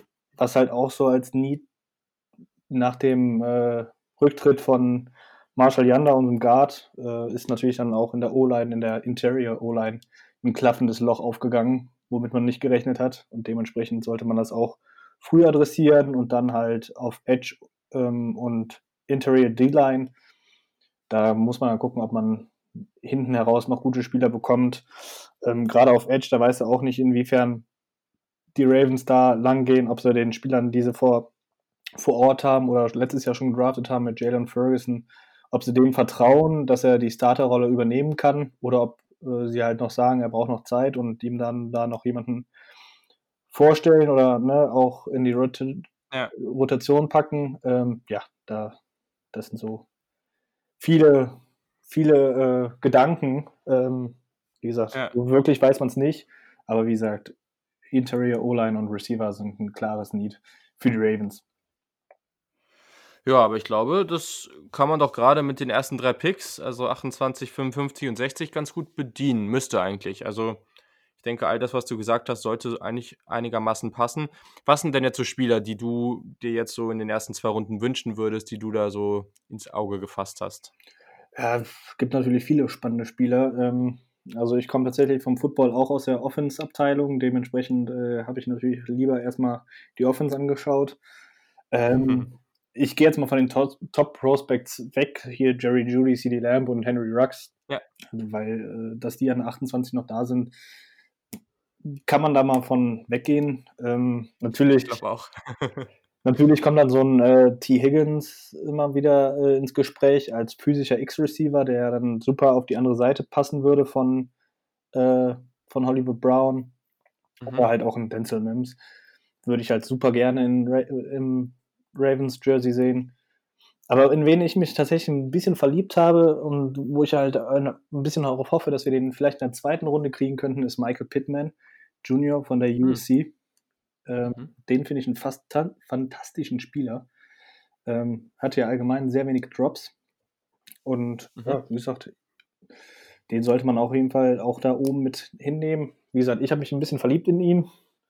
Einfach gerade, weil er so gute Catches macht und ähm, ja, dadurch halt auch mal die Contested Catches gewinnen kann, die, die bei Lamar Jackson ab und zu mal kommen. Und dementsprechend würde ich, glaube ich, denken, dass er ganz gut in die Offense passt. Ja. Mhm. Und was man so aus Baltimore hört, Entschuldigung, ähm, dass sie halt wirklich auch an KJ Hamler interessiert sind, ähm, weil sie halt Okay. wirklich so einen Speedy Wide Receiver Core machen wollen.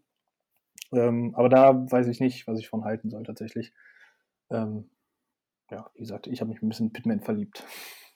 Ja, also ich habe eben auch gedacht, eigentlich würde es ja Sinn machen, wenn man es damit ergänzen will. Es ist sehr, sehr interessant, wie gerade dieses Pitt, also das Michael Pittman-Lager wächst und wächst, habe ich das Gefühl. Also irgendwie jedes Mal, wenn ich hier mit jemandem spreche, kommt irgendwie, ja, den finde ich irgendwie ganz spaßig und kann ich auf jeden Fall zustimmen. Ich glaube, es gibt auf jeden Fall Leute, die den noch höher haben als ich, aber ich würde den auf jeden Fall, wenn der Ende zweite Runde geht, finde ich das überhaupt nicht schlimm und wenn und sonst so dritte Runde wäre, glaube ich, so da, wo ich ihn grob ziehen würde, aber ja, obwohl, ja, irgendwie, irgendwie in der Richtung. Also Ende zweite Runde wäre auch durchaus okay für mich. Also ich mag den auch auf jeden Fall sehr.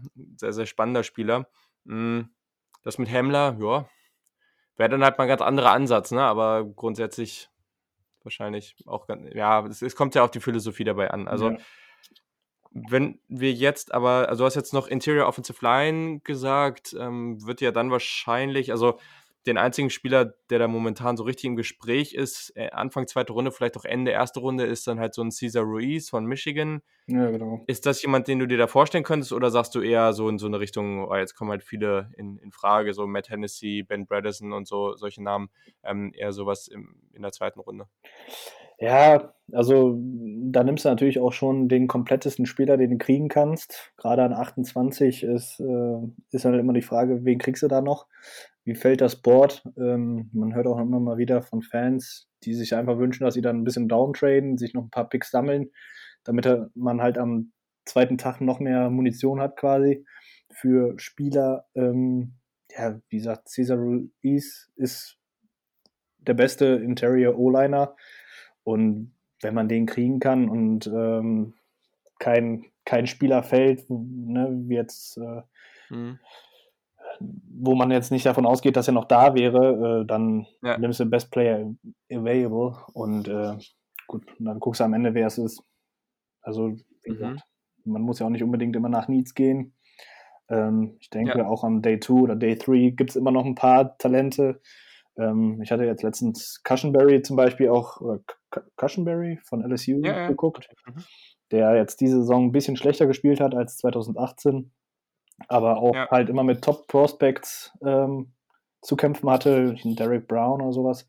Und den fand ich jetzt auch nicht schlecht. Und wenn, den, wenn man den in Runde 4 noch bekommt, dann bin ich damit auch zufrieden. Ja, ist halt ganz dankbar, ne? Weil du kannst halt wirklich sagen, okay, wir gehen dahin, wir nehmen in der ersten Runde den irgendwie entweder Defensive End, ist ja vielleicht auch an der Position, aber ich glaube, da sind so ein paar Spieler, die da irgendwie ganz gut in die Range passen. Äh, ein Wide Receiver oder irgendwie sowas, ähm, Offensive Line, gerade Interior kannst du eigentlich ja immer zweite, dritte, vierte Runde noch ganz gut bedienen. Also es kann genauso irgendwie ein bisschen später oder ich unsicher, wann der geht, irgendwie dritte, vierte vielleicht so ein Jonah Jackson oder sowas, auch ganz spannend. Genau. Deswegen, ich glaube, das ist ganz angenehm. Und dann kannst du fast sagen, in so einer tiefen Draft, wenn du auch viele Picks hast, kannst du fast sagen, jo, okay, wir machen es doch nochmal anders und, und ziehen noch einen zweiten Receiver, der später vielleicht noch da ist, wenn man den mag. Ähm, ob das jetzt irgendwie Donovan Peoples Jones, Antonio Gandy Golden oder sowas. Ne? Wenn du vorher Hamler ziehst, später Gandy Golden, dann hast du auch noch diesen großen Spieler. Genau. Auch alles möglich. Aber die Frage, die ich jetzt tatsächlich interessant finde, also Hochtraden ist immer so eine Sache, finde ich. Also, wir haben jetzt schon viel drüber gesprochen im Podcast. Es hieß auch oft, ja, mag ich nicht so, nimmst dir die Chancen und so weiter. Es gibt aber immer so ein paar Teams, wo ich sage, okay, die sind schon in einer sehr guten Lage. Die haben einen guten Quarterback, die haben ein gutes Team, die sind jetzt irgendwie, irgendwie da, auch den nächsten Schritt zu gehen oder haben ihn eigentlich schon fast gemacht und sind jetzt right there praktisch. Die haben jetzt auch noch viele Picks und das ist ja relativ selten.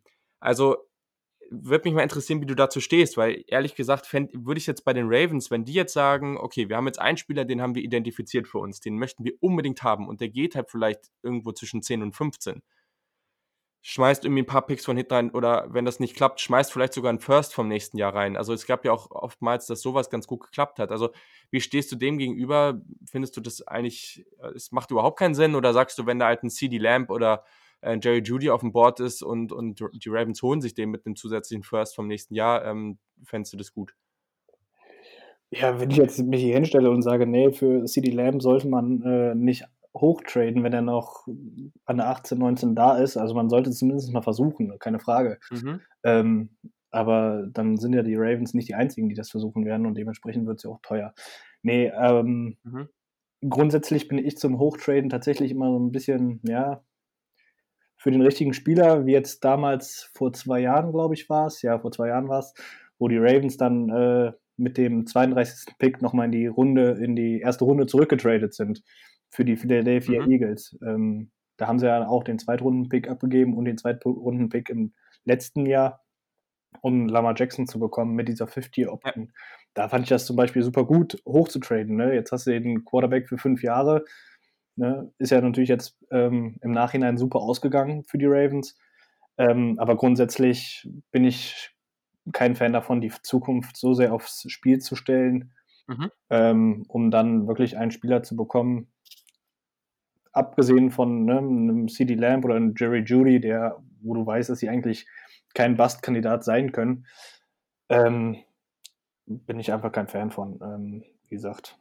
Und auch die Ravens, mhm. das ist auch nicht die Taktik der Ravens. Also man, man hat schon auch die letzten Jahre immer versucht, viele Picks zu haben, viel in die Zukunft zu investieren, um dann halt auch wirklich die Spieler sich aufzubauen und äh, dann wenig Free Agents holen zu müssen, sondern halt aus seinem eigenen Draft die Jungs zu haben. Das war mhm. schon immer so die Strategie, Strategie der Ravens. Okay, ja, spannend. Also, ich muss ehrlich sagen, bei dem 49ers finde ich es immer schwierig, welchen Receiver ich jetzt am besten da finden würde. Wenn ich jetzt nicht einfach sage, ich gehe nach meinem Board fertig, sondern wenn man sich überlegt, wer besser passt. Aber ich glaube, bei den Ravens würde ich wirklich Lamb ganz eindeutig sagen. Also, ich glaube, gerade ja. für einen Quarterback wie Lamar Jackson, das würde unglaublich gut passen. Dieses physische Element auch nochmal da draußen, das wäre eigentlich auch schon ein bisschen ja, angsteinflößend, ist vielleicht ein bisschen zu viel, aber also wenn der da jetzt auch noch rumlaufen würde, das wäre schon ganz schön beeindruckend, glaube ich, für, für so eine Offense.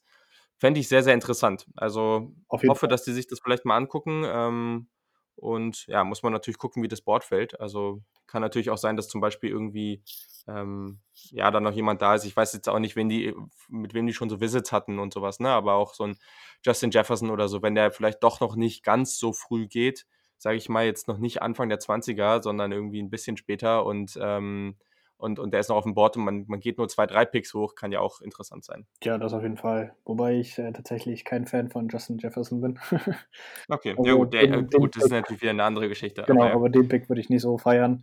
Ähm, aber gut, das ist halt dann auch ein bisschen dann äh, die subjektive Meinung, einfach dieses eigene Gefühl. Ähm, wie gesagt, ich finde Denzel Mims auch dazu sehr spannend, ähm, ja. gerade mit seinem Combine. Ne, viele vergleichen ihn ja gerne mal mit äh, Metcalf vom letzten Jahr. Ähm, wie gesagt, auch ein spannendes Prospect. Da wäre ich zum Beispiel nicht so schlimm, wenn die Ravens an 28 sagen, gut, dann nehmen wir den. Ähm, aber wie gesagt, letztendlich ähm, kommt alles ein bisschen darauf an, wie das Board fällt. Aber dass die Ravens da die Zukunft aufs Spiel setzen, würde ich jetzt tendenziell mal eher nicht sagen. Nee. Okidoki, perfekt. Damit, denke ich, haben wir jetzt auch lang genug über die Ravens geschnackt. Vielen Dank, dass du am Start warst. Hat mich wirklich sehr gefreut. Ja, danke, dass du uns eingeladen hast, dass wir hier sein durften. Und äh, vielleicht hört man sich ja mal bei uns im Podcast. Sehr, sehr gerne auf jeden Fall. Und genau, an der Stelle war es das nun jetzt auch mit der Ausgabe. Ich habe am Anfang nicht ganz so lange geredet oder hoffe das zumindest, weil den Teil habe ich noch nicht aufgenommen. Aber ich denke, das äh, wird dieses Mal nicht ganz so ausufernd gewesen sein. Dafür etwas mehr Teams. Hm, die nächste Ausgabe kommt wahrscheinlich am Sonntag. Muss ich jetzt nochmal gucken, ob es alles so passt, aber es ist zumindest geplant für Sonntag. Sonst werde ich euch auf, den, auf Social Media und so weiter natürlich darüber informieren. Dann wird es noch einen Mock-Draft geben. Wenn ihr noch weitere Fragen habt, haut die natürlich irgendwie raus. Dann beantworte ich die auf irgendeinem Kanal. Und genau, sonst schaut auf der Webseite vorbei, schaut auf die Rankings und sagt mir gerne, was ihr davon haltet. Und in diesem Sinne wünsche ich euch noch einen wunderschönen Tag.